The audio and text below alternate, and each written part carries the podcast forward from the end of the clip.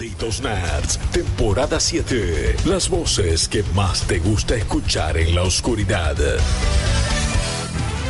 ¡Hey, malditos nerds! ¿Cómo están? Bienvenidos a un nuevo programa. Son las 22.04 en toda la República Argentina y ya estamos arrancando este lunes compartiendo con ustedes a través del canal 502 de Cablevisión Flow en twitch.tv barra malditos nerds y acá en vorterix.com nuestra casa donde Mario está loco rebotando por todo el estudio, listo para salir a comentarles todas las novedades de esta cultura que amamos, que es la de los juegos, las series, las películas, los cómics y muchísimo más que hoy vamos a estar debatiendo en un nuevo Malditos Nerds. Ustedes saben que pueden charlar todo esto con nosotros a través del chat de Twitch, en el de YouTube, en el de Vortex, al 4041 9660 recibimos sus audios y siempre en discord.malditosnerds.com donde nuestra comunidad se da cita. Acá conmigo se dan cita dos personas que se la saben lunga y van a estar compartiendo esta noche y esta información conmigo, como por ejemplo el señor Guillermo Leos. A toda velocidad, querido amigo, querido Rippy, eh, y digo a toda velocidad porque todavía sigo medio adrenalínico de lo que fue un gran stream eh, ahí con Agustín Cajal, Aspicito, él en nuestro canal de YouTube, lo pudieron ver, él es pro- piloto profesional de Gran Turismo Sport, estuvo compitiendo a nivel international, eh, se fue a Francia y todo, con escuderías, eh, eh, de torneos avalados por la Federación Internacional de. Automotores, tremendo. Y se trajo unos volantes, estuvimos jugando Gran Turismo Sport y quedé como muy manija, muy cebado de eso y con mucha adrenalina, así que muy contento y con todas las pilas para arrancar una nueva semana de Malditos Nerds eh, en un día no tan cargado de noticias, pero nosotros le vamos a poner onda. de. Exactamente, y si vamos a hablar de poner onda, vamos a darle la bienvenida a la señorita Estefi Zuccarelli. Ahí está, muy ¿Viste? bien. Si vamos ¿Viste? a hablar de un día cargado, no, no, yo, a mí me gusta jugar a cuál es el apelativo que me va a tocar hoy. Claro, exactamente, es una lotería. Exactamente, pero por suerte me viene bien. Vos fijate que tenés que hacer buena letra con Guillo, porque él va a Sí. estar picando. El, el Ali Hoop, él lo va a tirar Sí, ahí. la- Claro. La, semana pasada estuviste como entre cuatro o cinco adjetivos que estabas tirando y yo, uy, ¿cuál me va a tocar? ¿Cuál me va a tocar? ¿Cuál me va a tocar? Al final creo que fue uno como buena onda, fue como, sí, bien, bueno, buena onda. Sí, siempre es buena onda. Me parece que si estamos acá porque tenemos buena onda y si hay una persona buena onda en este mundo es Steph. Luego de Ah. repartir todas estas flores, porque somos que gente linda y nos queremos, queremos que ustedes participen de este programa, hagan eh, valer su opinión. Los estamos leyendo, los estamos escuchando, pero ahora les vamos a estar contando qué pasa en el mundo de los videojuegos, arrancando con Banshee, que ya está empezando a amagarnos con lo que podría llegar a ser el futuro de Destiny. Man, están anticipando la nueva era de Destiny. Opa. Eh, Destiny, eh, el juego que, que para uno de los juegos más importantes de la generación. Otro día lo estaba pensando. Y yo sé que, que a, mucha gente no le habrá colmado las expectativas. Sé que hay mucha gente que lo dejó, que no le gustan un montón de cosas. No estoy diciendo que es de los mejores, no estoy diciendo un montón de cosas. Pero si vos te pones a, a pensar en qué definió esta generación de consolas, la verdad que el juego como servicio, shooter, con loot y que se va como con expansiones, con DLC y con cositas, es lo que ha marcado a esta generación Ajá. de consolas, eh, realmente siento yo. Eso y también puedes decir en este último tiempo los Battle Royale, pero creo que los juegos como servicio eh, han, ha- han marcado esta generación de consolas. Eh, todo lo que es con, eh, juegos conectados a full online, jugar de manera cooperativa con otras personas, traer todos los conceptos de PC Gaming y de MMOs a consolas es lo que ha definido esta última generación, creo yo Sí, que ya se nos va acabando. Y por eso me parece que Destiny es uno de los juegos más importantes en ese aspecto, porque en 2014 ya estaba haciendo un montón de cosas que en 2019 Anthem no pudo hacer. Pero al margen de todo eso y de haberle eh, de nuevo tirado la camiseta en la cara a, a- a toda la gente de, de Electronic Arts, hay información sobre Destiny y sobre su futuro. Y yo decía una nueva era, porque están medio diciendo que ya están pensando en Destiny 3. Más o menos. A ver, eh, se viene una nueva temporada ahora de Destiny. eh, lo que han hecho en vez de estas grandes expansiones pagas, como habíamos tenido Forsaken el año pasado y que revitalizó bastante el juego, eh, trajo distintos modos, eh, como Gambit, por ejemplo, nuevas misiones de historia que estaban buenísimas, la verdad, había traído nueva raid, nuevas locaciones, lo, lo revitalizó a Destiny.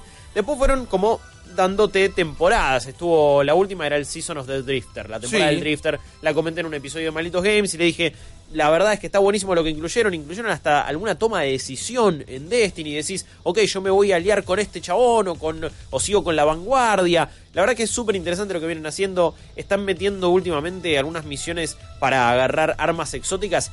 Y son misiones nuevas, súper desarrolladas, que necesitas un montón de level, lamentablemente. Necesitas mucho nivel. Y me quedé un tocarafo porque no estoy tan, tan al día. Pague, pague poco- esos niveles, Leos. No, pero es que- Ponga la plata. Horrible, es que no lo puedes pagar.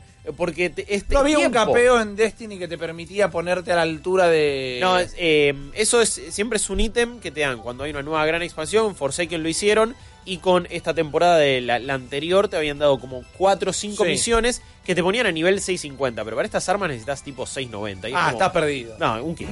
Olvídate, sí. No, no, no. Lamentablemente, en e- lamentablemente no es money. Porque con eso no me sobra, pero podría estar al día. Eh, ahora se viene la temporada de la opulencia. Ah. Season of Opulence. Vamos a ver con qué nos sorprende. Se viene una nueva raid eh, ahora dentro de poquito. Eh, hubo nuevas misiones. La verdad es que hay muchos eventos locos. Pero ya grandes, el gerente hoy por hoy de, de, de Bungie, David DJ Dag, dijo que una vez finalizada esta temporada, van a empezar a analizar y a empezar a mostrar sobre todo el futuro de la franquicia. Y ahí uno lee entre líneas medio Destiny 3. Y yo me animo a decir que es Destiny 3. ¿Por qué? Porque es una opción, es una razón muy obvia y es que se viene una nueva generación de consolas. Claro. Entonces, este pensemos que es un juego que está hecho en las bases de otro que estuvo eh, disponible para 360 y Play 3. No sé si se acuerdan, pero Destiny salió para Play Sí, 3 y señor. 360 Sí. funcionaba como lo que era no, no era la versión que ustedes tenían que jugar, pero había salido Destiny 2 mejor un toque, pero la verdad es que no se sentía que era otro motor, otra cosa re loca. En PC se ve de la NASA, olvídate. Si bien estas consolas que van a salir ahora van a ser retrocompatibles y no va a haber ningún problema con eh, de- jugar un juego de PlayStation 4 en PlayStation 5 se va a poder hacer. Pero yo creo que quieren agarrar como el empuje y decir, ok, nos libramos de Activision, vamos a sacar Destiny 3, va a estar disponible para las nuevas plataformas y va a ser una locura. Dicen que se quieren volcar todavía más a una experiencia RPG, una experiencia de rol y distinta a la que venían haciendo los dos juegos anteriores. Eso me huele a no somos Activision. Eh, Sí. Ahora, ¿son quienes como para armar una Ah. aventura de rol? Bueno, justamente Ah. eso es lo que- la duda Ah. que se inspiró Ah. en mi corazón, porque una de las críticas del principio de Destiny era esto, como esta falta de solvencia en términos narrativos y Claro. argumentales. Entonces que empiecen con la posta de, bueno, no, vamos a tener todo esta, este árbol narrativo para poder desarrollar. Me gusta por un lado porque es como, bueno, estás reconociendo algo que eh, tu lanzamiento, el primero, ¿no? No, no logró concretar. Y por otro lado, me surge lo mismo que dijo Rippy, ellos pueden hacerlo, tienen la envergadura para hacerlo. Ojo, yo creo que lo pueden hacer porque eso lo mejoraron mucho. Eso fue en 2014, salió horrible. El juego tenía que ver la historia y el lore a través de unas las Grimoire Cards. Ajá. eh, y era y la voz de Peter Dinklage. O sea, el quilombo, como dice Tef, que todos sabíamos, la verdad que era un juego a nivel narrativo, era muy pobre. Hoy por hoy me parece que mejoraron mucho. Destiny 2 quizás pecó hasta de ser una campaña y una aventura muy simple, pero se entendía. Teníamos Claro. un villano, teníamos un objetivo, cinemáticas, personajes. Había personajes en Destiny, qué loco. Eh, y hoy por hoy le encontraron la vuelta de contarte cosas en el mundo, a través del lore, a través de quest, a través de cinemática, con personaje.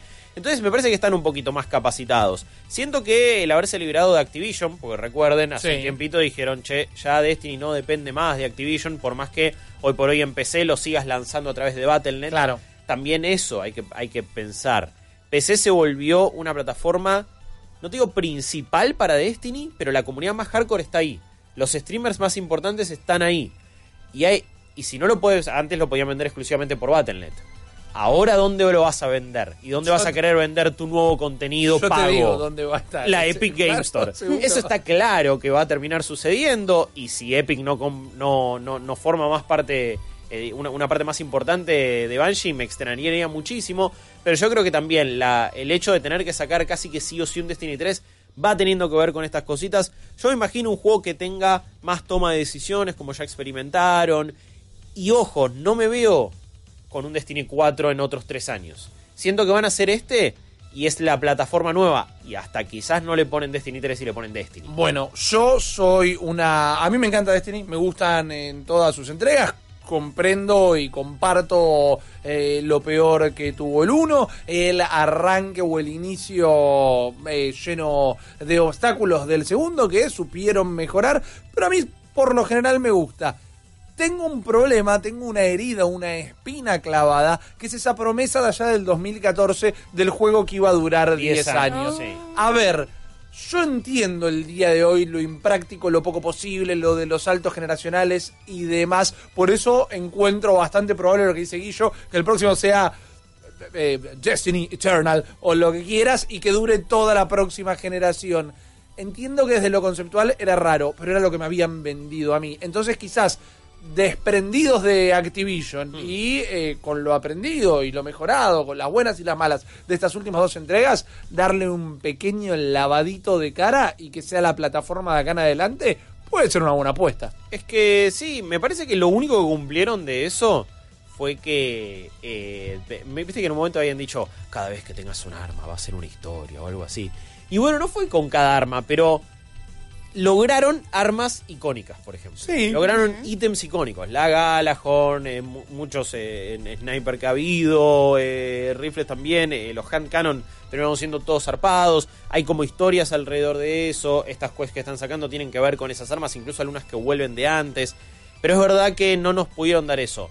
Hay que ver que, a ver, hay historias y ya hay muchos reportes de cómo fue el desarrollo de Destiny, que cambió un montón de veces y se, se escribía una historia, se borraba, o sea, fue un desarrollo súper conflictuado, por eso que el juego salió con poco contenido, con miles de problemas, así que creo que quisieron hacer un borrón y cuenta nueva, después habrá pasado esto con Activision, entonces no sé tampoco cuál era el plan de Claro. Destiny 2, si eran 10 años o no, pero yo creo que el próximo que salga va a ser medio el definitivo en la plataforma a lo World of Warcraft. Claro. eh, hace ya tantos años que se sigue. Y es que, es que cada dos años más o menos le dan una nueva expansión a WoW. pero no se cambia. El wow es wow. No, pero más allá de eso, eh, me parece todavía quizás un poco etéreo en términos de PlayStation 5 poder plantear esto, un Destiny que sea eso, Destiny Ultimate y poder hacer un mundo que, eh, si bien ya tiene un montón de correcciones, poder mantenerlo durante toda la siguiente generación. No me Ah. lo puedo llegar a imaginar todavía. Pasa que es que, a ver, y si, si, si- si esta es la última generación en teoría y se pasa todo el est- cloud gaming, streaming,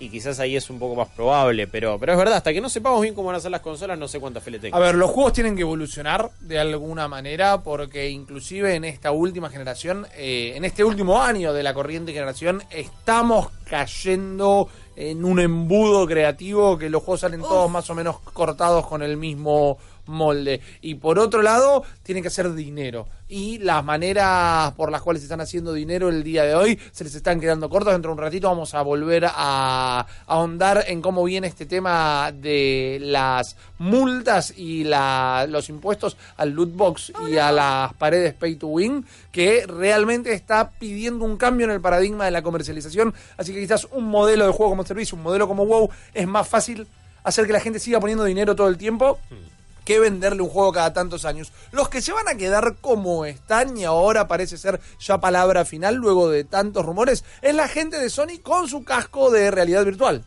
Exactamente, inclusive lo engancharía un poquito con esta nueva metodología de em, vender merchandising, vender periféricos. Eh, la excusa de Dominic Mallinson, el vicepresidente de Research y Development de Sony, Ajá. porque no queremos atosigar al público, queremos darle un poquito más de tiempo de vida a la gente que tiene este headset para poder ir eh, adaptando, digamos, la experiencia. Así que lo que va a hacer PlayStation 5 va a tener soporte para PlayStation VR y Sí. que por lo pronto todavía no vamos a sacar nada nuevo. Lo que sí también estuvo diciendo Malinson por ahí, ¿no? Es que reconoce que para que haya un asalto evolutivo, claramente el dispositivo tiene que ser wireless. Sí. Eh, tiene que tener menos peso, tiene que ser más de confort para el usuario. Tocó varios puntitos por ahí también relacionados a los headsets que ya están en el mercado. Que dicen que están todo bien con estos headsets, está buenísimo, nosotros queremos apuntar nuestra nueva tecnología para que sea tan confortable, si querés decirlo, como estos headsets, pero siguen sin poder compararse a cualquier cableado que existe hoy en día, inclusive a cualquier headset que se pueda adaptar a lo que es computadora.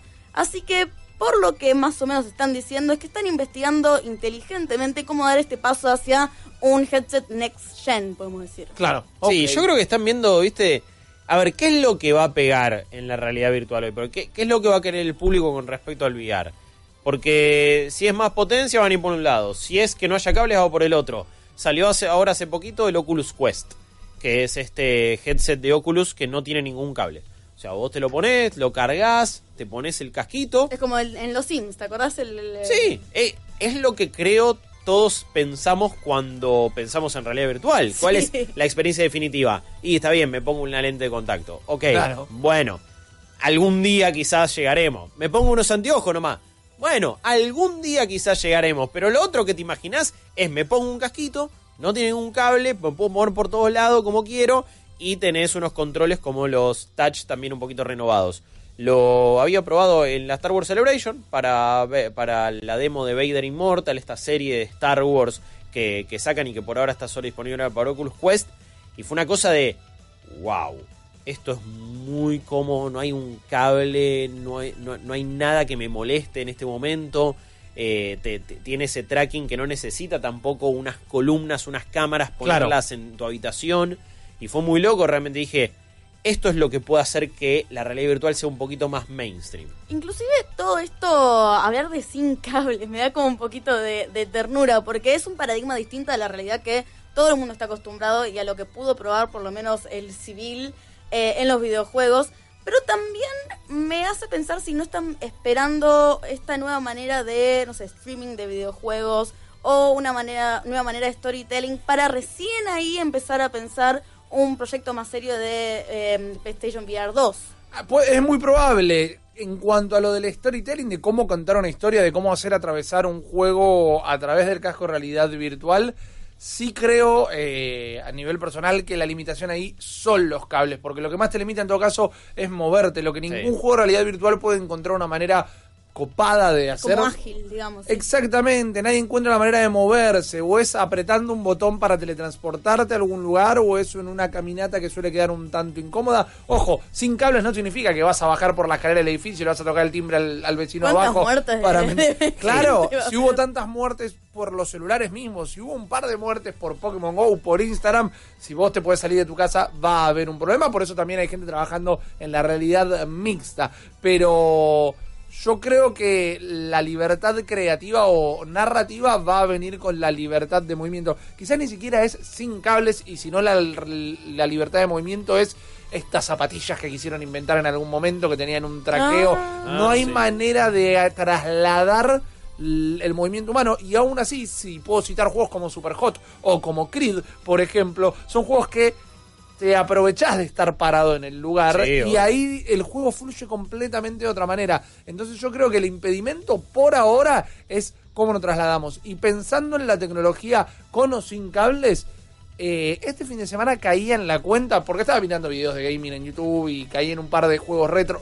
PlayStation 2 ahora es retro, ¿no? Ay, Ok, ay, ay, mi sí, ahí está mi corazón y mis canas, pero es verdad cómo cambió el paradigma cuando los controles pasaron a ser inalámbricos Uf, sí. y eso ni siquiera afecta al gameplay de ninguna manera y sin embargo no tener que estar a un metro y medio de la consola eh, cambió cómo nos sentimos y cuán cómodos estamos cuando jugamos entonces yo creo que la comodidad es un bien necesario para la realidad virtual Sabes que aparte de gaming, estoy buscando mucho lo que es gamificación de diferentes espacios. Ajá. No me acuerdo si lo hablamos con vos, Guillo, cuando Rippy no estaba, o con Rippy cuando Guillo no estaba, pero alguno de ellos no estaba. Alguno no estaba, punto. viejo. ¿Quién se Estábamos tomó el palo? hablando Eh, es terrible. de las patentes estas locas que estaba sacando Sí. PlayStation que quizás se realizaban, quizás no se realizaban. Mm. Y Estábamos hablando de... eh, estaban preparando conciertos y recitales en donde vos comprabas como un asiento y ese asiento representaba tu eh, headset de Ah, sí. VR. Sí. Entonces vos estabas básicamente sentado, estabas viviendo lo que era el recital, podías ver a la gente a los costados, inclusive tenía la tecnología de eh, sonido holofónico, entonces si había gente que gritaba y toda la ola, lo podías sentir, digamos, auditivamente. Mm. Eh, y me parece que esos pequeños procesos son los que le darían, eh, eh, dar el salto a la vida cotidiana, a todo lo que es eh, realidad virtual. Sí, es entretenimiento y no necesariamente gaming. Exacto. Eh, las mejo- los mejores usos de la realidad virtual quizás han ido para ese lado todavía, porque videojuegos es como que, bueno, requiere un desarrollo mucho más grande, las expectativas son más altas, pero sí, presenciar un evento deportivo como si estuvieras ahí. ¿Por qué no ver las finales de la NBA como si estuvieras al lado en el, el, en el courtside? ¿No viste? Está, está el- la- Donde se es- sienta Jack Nicholson con Leo. DiCaprio. Eso, eso, con Jack Nicholson al lado. Literalmente, quizás te das vuelta y, uy, mirá, está acá Jack. De hecho, Me daría miedo hasta con realidad virtual. Es el DLC de Jack Nicholson ese. Sí, bueno, pero ¿por qué no cobrar más cara la entrada virtual cuando tenés un famoso al lado? Si quieres lo puedes hacer, pero digo, ver espectáculos deportivos de esa manera sería muy loco, recorrer un montón de lugares, creo que se, se- se utiliza para fines educativos, de ciencia, lo que sea, lo que ya hemos charlado muchas veces, pero puede que ese sea el futuro ahí. Ahora, la comodidad es la clave. De nuevo, si tenemos que conectar 70 cables para eso, eso no importa si es entretenimiento, gaming, narrativa, lo que sea. El PlayStation VR también vendió bastante porque no necesitas una compu de mil dólares para jugarlo. Y ahora vamos a ver cómo le va al Oculus Quest de nuevo, que va a ser la gran prueba de fuego. Tengo una propuesta también para nuestros oyentes, ver, que todo el mundo que jugó en consola, Sí. quiero saber sus accidentes o qué juego cortaron o a qué familiar putearon sin querer porque se llevaron puestos los cables de Oh. la Play, de la Family, de la NES, de lo que sea que tuvieran. ¿Sabés la cantidad de consolas que generalmente no eran mías? La mía también lo hice, pero que he revoleado intentando jugar a la Wii antes que la Wii existiera y pegando saltos o volantazos. La de consolas que revoleado no tiene nombre. 40, 41, 96, 60. Si tuvieron experiencias similares, los estamos escuchando. Y pensemos antes de irnos a una breve tanda para dejarles colgado cómo puede llegar a evolucionar, como hablábamos en el resto del mundo del entretenimiento, cuando estamos a semanas nada más de E3 2019. Y por ejemplo, gente como Netflix va a tener una presentación en el marco de una conferencia de videojuegos. Estamos a cuánto realmente del capítulo de Black Mirror que sea eh, exclusivamente eh, mirable, no, exclusivamente eh, experimentado a través de la realidad virtual. La realidad virtual está cambiando a pasos más rápidos de lo que pensamos y hoy por hoy puedo decir que ya no tengo esa sensación de que iba a ser algo que se iba a quedar muerto como el 3D en el Ah, cine, tal sí, vez. sí, sí. ¿Qué va a pasar? Lo vamos a estar experimentando ahí en vivo en Los Ángeles y ustedes van a hacerlo con nosotros como si estuvieran allí. Nos vamos a tomar un minutito y enseguida volvemos con más malditos nerds. Ahora, en un minuto, Malditas News, powered by Claro. Uno de los objetos más extraños de la cultura pop de los 80s es el álbum de figuritas conocido en Latinoamérica como Basuritas. Una colección de imágenes violentas, vulgares, juegos de palabras y un sentido del humor diseñado para ofender a padres y maestros. This one is disturbing. Es una forma de decir que las basuritas eran lo mejor del universo, y no es raro, ya que son una adaptación al castellano de las cartas Garbage Pail Kids, creadas entre otros por el artista plástico Art Spiegelman, sí, el mismo que dibujó Mouse. Las basuritas vuelven para indignar a una nueva generación en forma de juego de celular en el que personajes como Al Explosivo y El Sanitario se enfrentan en batallas mortales. Por ahora el juego solo está disponible para iPhone, pero pronto lo vamos a ver en Android y esperemos que llegue con los nombres en argentino. Windy Winston. Malditas News, powered by Claro. Más información en malditosnerds.com. Malditos Nerds, Malditos Nerds, temporada 7. Eh, malditos y malditas, revisen las ventanas, los cueritos de las canillas, eh, las conexiones eh, de las estufas, porque se está filtrando sol, se está filtrando todo. En un día, eh, en un lunes... Son de los cueritos de las canillas. Claro que sí. ¡Qué peligro! Y bueno, hay que tener cuidado porque en un día donde en los Estados Unidos, por ejemplo, era un feriado, es un feriado todavía, o al menos en algunas partes del país, y uno diría que no iba a haber ninguna noticia, empezaron a haber filtraciones por todos lados. Algunas casuales, algunas desastrosas, otras eh, bastante intencionales, pero para, eh, para el mundo de los videojuegos hay mucho que discutir de cositas que empezaron a aparecer de la nada, como ayer a la noche, noche nuestra, madrugada de Japón, un teaser de Death Stranding publicado por la cuenta oficial de Twitter de Death Stranding, retuiteado también por el mismísimo Hideo de la Kojima, donde eh, se anunciaba a través de un texto que este miércoles íbamos a tener finalmente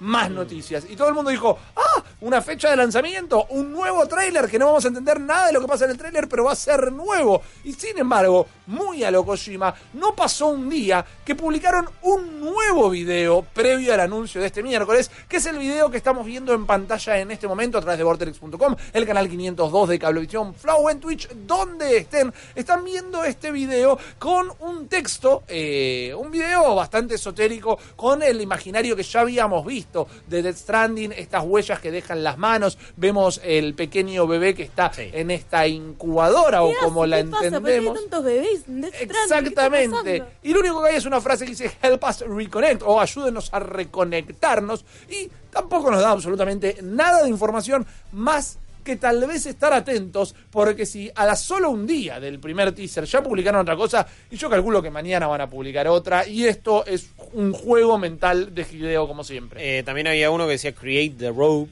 como Exacto. ah, vayan creando la, la soga, la conexión, eh, podemos interpretarlo de muchas maneras. A esta altura, si bien me fascina todo este juego loco que está haciendo Hideo Kojima y de qué trata Death Stranding, el misterio, creo que ya la paciencia está un toque por el piso y es como, loco, decime de qué género es el juego más o menos. Algo, tirame.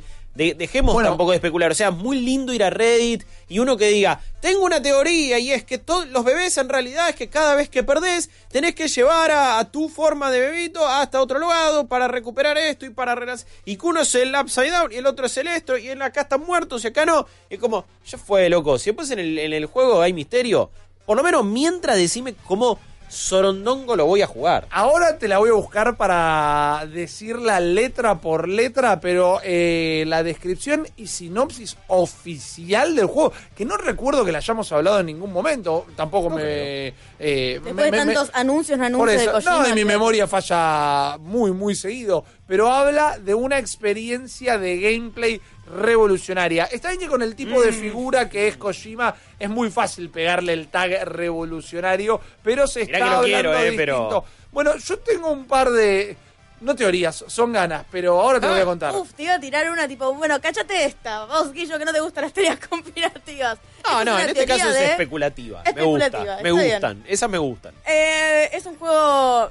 Esto igual, eh, voy a poner el disclaimer, voy a poner una teoría ahí, voy a utilizar todo mi pensamiento lateral, por favor, es, un- es una capacidad que tengo de hacer eh, creativa. Es que no hay nada oficial, así que Así vale que todo. puedo- es un juego multiplayer Ok, bien. que los bebitos son tus amigos. Entonces vos los tenés que dejar para que enganchen en nuevas misiones que solamente ellos puedan jugar y pueden completar esta experiencia narrativa. A tus amigos en la vida real, decís. Claro, Son otros usuarios. Lo- los deployás, los dejás ahí como, bueno, vos ahora necesito que arranques desde acá porque yo no puedo hacerlo. Y a ellos estoy va a llegar esa quest que vos se la dejaste en teoría. Ok. Exactamente. Bueno, tiene Eso sentido lo de bueno. hacer puentes, tiene Sí. sentido en lo de hacer conexiones. Recuerden. pasa. Bueno, sabemos que vivimos avivando giles de este lado. Eh, recuerden que también Kojima dijo todo el tiempo que este es un juego que ya estamos Sí, jugando. Y eso- hay que ver qué carajo significa eso. Bueno, eh, la teoría estaba, o por lo menos también mi, ex- mi especulación, es que quizás va a haber una conexión con nuestras redes sociales o perfiles, y eso ya nos va a tomar algunos hechos, incluso de nuestra vida, ponele. No creo que esté conectada con la cuenta de Google, ¿Cómo pero si llega a estar. Eh, no lo sé. Pero digo, ponele que lo conectás con tu cuenta de Google. Y en teoría, si vos lo tenés activado, tu cuenta de Google tiene también tu localización y a qué lugares fuiste Sí. en un año, por ejemplo.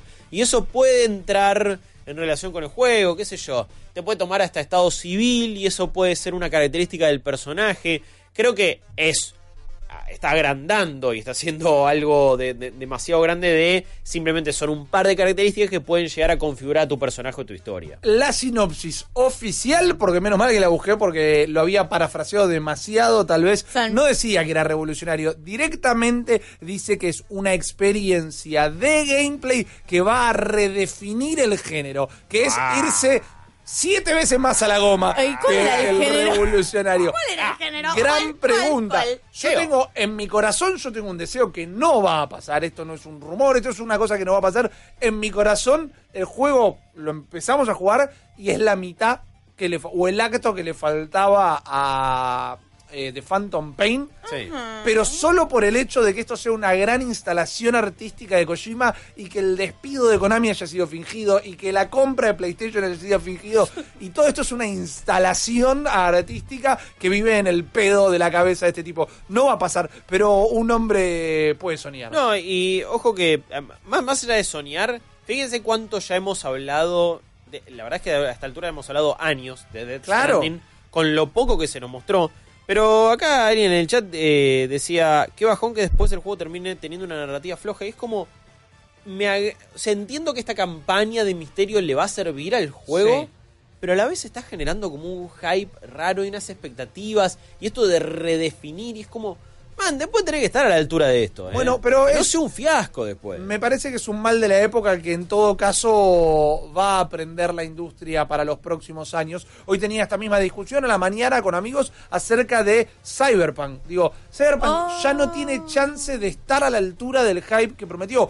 Eh, puede estar súper bien, puede ser otra cosa completamente, pero Cyberpunk está, por una cantidad de años de diferencia, no se lo espera con la misma carga emocional de Half-Life 3. No, no entiendo, eso es verdad. Siento que en el caso de Cyberpunk, el hype se lo ponen más los fanáticos y los fundamentalistas de CD Projekt y de todo lo que hicieron con The Witcher que la campaña misma del juego. Claro, pero estamos poniendo el hype de un juego de rol eh, en primera persona, FPS, por el cariño que le tenemos a gente que se encargó de hacer un juego de rol en tercera persona de fantasía medieval. Es que digo, a, la- a lo que voy es que para mí esa cosa de poner la vara alta, el hype y el misterio, sí viene de parte de Kojima Productions y de PlayStation y toda la bola. En el otro caso es medio involuntario y quizás se van a ver presos de ese hype. Puede ser, puede ser. Porque por ahora sí, tardaron un huevo, pero en el medio hicieron Witcher y después nos mostraron esta demo de casi una hora que a mí en lo personal me voló la cabeza. Va a estar de nuevo en la E3. Lo Dicen que cambió mucho el juego de Sí, esa demo, sí, lo sí. que también es bastante extraño. Sí. Bueno, yo veo cada dos caras de una misma moneda. Por un lado tenés el ejemplo de Cyberpunk, que me parecería que al menos el hype viene con cierta sustancia. Se mostró, no es el anuncio del anuncio que vamos a decir algo. en lo vimos más que Death Stranding. Claro, lo vimos Claro. muchísimo más que Death Lo vimos corriendo. Y no sabemos que haya actores famosos, que era como, Ah, parece claro. un poco el anclaje. Por otro lado, el Death Standing me parece que es algo muy generacional. Hay mucho mucha gente de una generación anterior a la nuestra que creció con eh, de todo lo que fue el fenómeno de Kojima, todo lo que pasó, no con los Metal Gear, sino un poquito posterior. Después lo vivió todo como una leyenda. Entonces el Death Stranding lo tienen como el juego que ahora van a poder jugar y van a poder vivir, digamos, en vida real y entenderlo. Es algo que arrastra esta generación, definitivamente. Acá Zombie 6 dice, Kojima se puede permitir un fracaso, me parece. Yo creo que es al contrario. Yo creo que si Kojima fracasa, se lo va a castigar como no se castigaría ninguna otra Claro. empresa. Sí, chau, no chau. es Activision que la pifió con el- un nuevo Call of Duty. Es uno de los pocos directores de juegos conocidos. ¿Cuántos eh, son conocidos por afuera de la Sí. esfera del gaming entusiasta? Nosotros conocemos un montón de directores o directoras de juegos. Pero Kojima es uno de los pocos que lo conoce la gente que más o menos juega o más o menos está metida. Todos sus juegos son Ejideo Kojima Game. No, es como si Tarantino pifiara Es- con la película. Tarantino Sí. no se puede permitir Once Upon a pifiar con una película. Hollywood sea un desastre. Claro, Bueno, exactamente. pará, a- aparte, escúchame, es japonés, todo el mundo lo reconoce, y es japonés, y a veces es difícil reconocer japoneses, y vos ves a Hideo Kojima y lo decís, o si no te acordás de, o empezás a especular con el tema del bracito de C-3PO, y decís, ah, mirá, como que Sí. tiene ya una mitología Entró en la cultura atrás. popular mucho más grande que Totalmente. Pero bueno, hay un montón de liqueos. Obviamente nos íbamos a quedar con eh, Death Stranding por lo que nos provoca. El miércoles va a ser esta presentación, así que el miércoles mismo vamos a estar hablando de la novedad. Pero por otros lados, eh, también se fueron filtrando juegos que la gente espera en mayor o menor medida. medio extraño, ¿no? Porque, bueno, estamos hablando del Fable 4, Fable 4, como que le quieras decir, Yo le quiero decir Fable, pero te banco. Fable, Fable 4, yo digo Fable 4 también. Eh, que de repente se liqueó de una manera muy extraña porque no tenemos como ningún anuncio oficial, ninguna fecha de entrega. Creemos que quizás en la E3 vayan a decir algo y de repente en las plataformas de Mixer, que es la plataforma de streaming de Microsoft, Sí. y también en Twitch vos buscabas Fable 4 y ¡op! te aparecía. Vos me decís, bueno, pero puede ser contenido de los fans. No. Eh, justamente la plataforma eh, Mixer no te deja buscar contenido de fans, no bajo, digamos, ese título, esa nomenclatura. Claro. Y que haya pasado, si bien no es una gran confirmación de sí, está viniendo, es como que la base de datos existe. Esto ya lo tienen planificado, ya está la infraestructura para lo que es streaming de Fable 4. Estamos viendo una de las imágenes de estos tagueos y además ya tagueo en dos plataformas distintas. Ahí ya no puede ser casualidad directamente. Bueno, eh, estaba. Era. Uy, la cara de pensativo de Leos. Sí. Es que- Acaba de di- dilucidar la gente para, para, para, para, Sí, para, para, esto para, fue en para. 2010. los que Esto el es Leos trabajando en vivo, ¿eh? que hace Forza Horizon Ajá. eh, ahí claro Playground. eh, eso Playground va- ya se había reportado que estaba haciendo un nuevo Fable lo esperábamos que se anunciara quizás en la E3 del año pasado Correcto. no un gran ausente. Fue un gran ausente es una saga ausente en esta generación de consolas Ahí hemos tenido incluso proyectos fallidos de Fable No sé si se acuerdan uno que vos tenías que disparar con, abriendo y cerrando las manitos con el Ah, Kinect. sí. Una de las cosas más vergonzosas que vi en la vida. Mirá que había cosas vergonzosas en Con el Kinect, ¿eh? Kinect, sí, pero esto fue asqueroso realmente. Entonces, eh, yo creo que es una saga que necesitan reflotar. Es raro, ¿no? También en, en un momento donde los juegos open world son tan populares, donde ma- la mayoría tiene éxito, que no haya habido Fable, también apuntado uno al género más de fantasía, con el éxito que fue de Witcher, es medio raro que no haya estado. Eh, está bien, el 3 quizás- le salió muy mal. Ese- Ni- ni puede ser el siquiera tema es tan también. mal juego, Bueno, pero dejó tan mala impresión en el Y habían público. cancelado Fable Legends. también. Exactamente. Es un poco extraño igual, porque no puedo decir que es el único juego que haya dejado una mala impresión que no volvió con otra nueva saga. Ya pasaron nueve años, ya pasaron nueve años.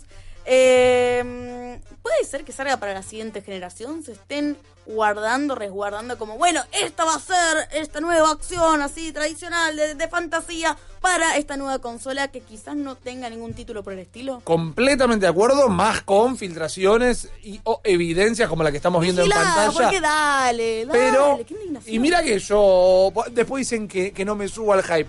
Guarda, bueno, esto es efectivamente no subirme al hype, eh, a lo que iba, guarda con estando ante la puerta de una nueva generación, no nos subamos al carro de que todo va a volver, porque claro, siempre que va a haber una nueva posibilidad desde el hardware, no, y va a volver esta saga que no la sacan hace mil años, y puede volver la otra, y puede volver luego al 3, No, y puede volver, sí. claro, Barbies, Malibu Adventure, todo no va a volver, aunque el de Barbie podría. No, no, no.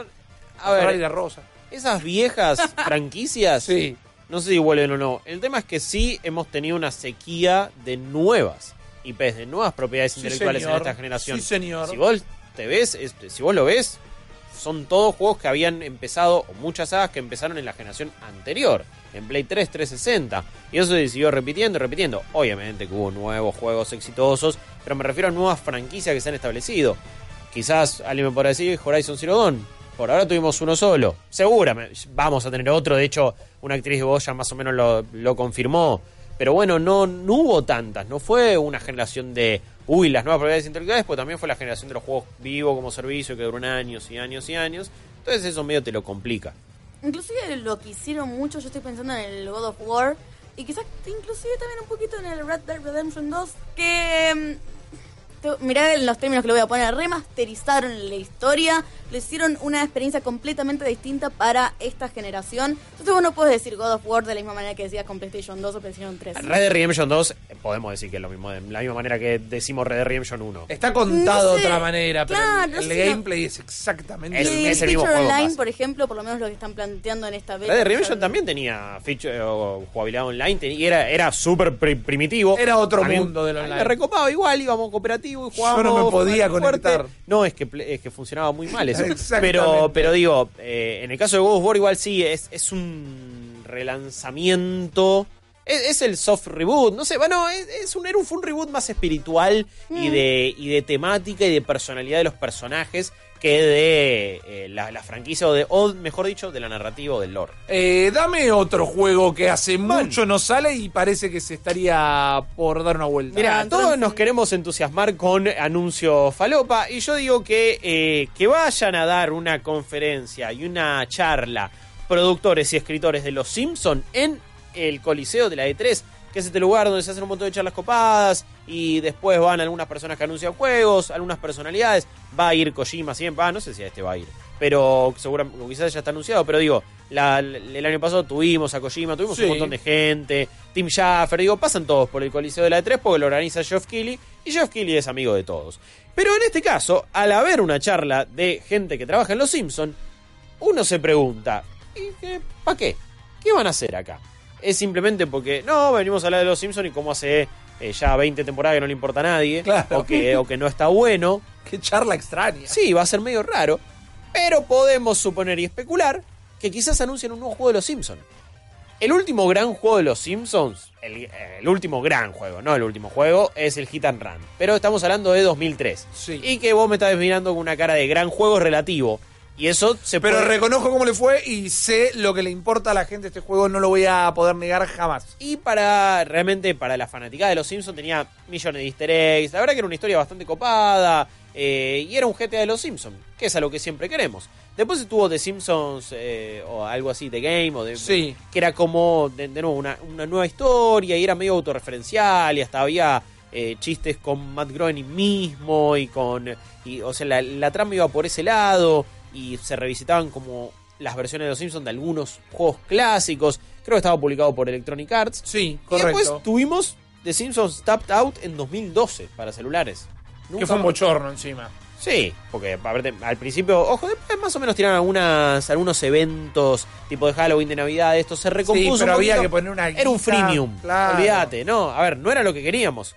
2012 hablamos, van 7 años. Sí, es mucho. Los Simpsons, o sea, merecen un buen juego. Yo todavía no entiendo cuál es el anclaje de los Simpsons en la cultura pop, no, porque de repente ya es retro, ese es el problema.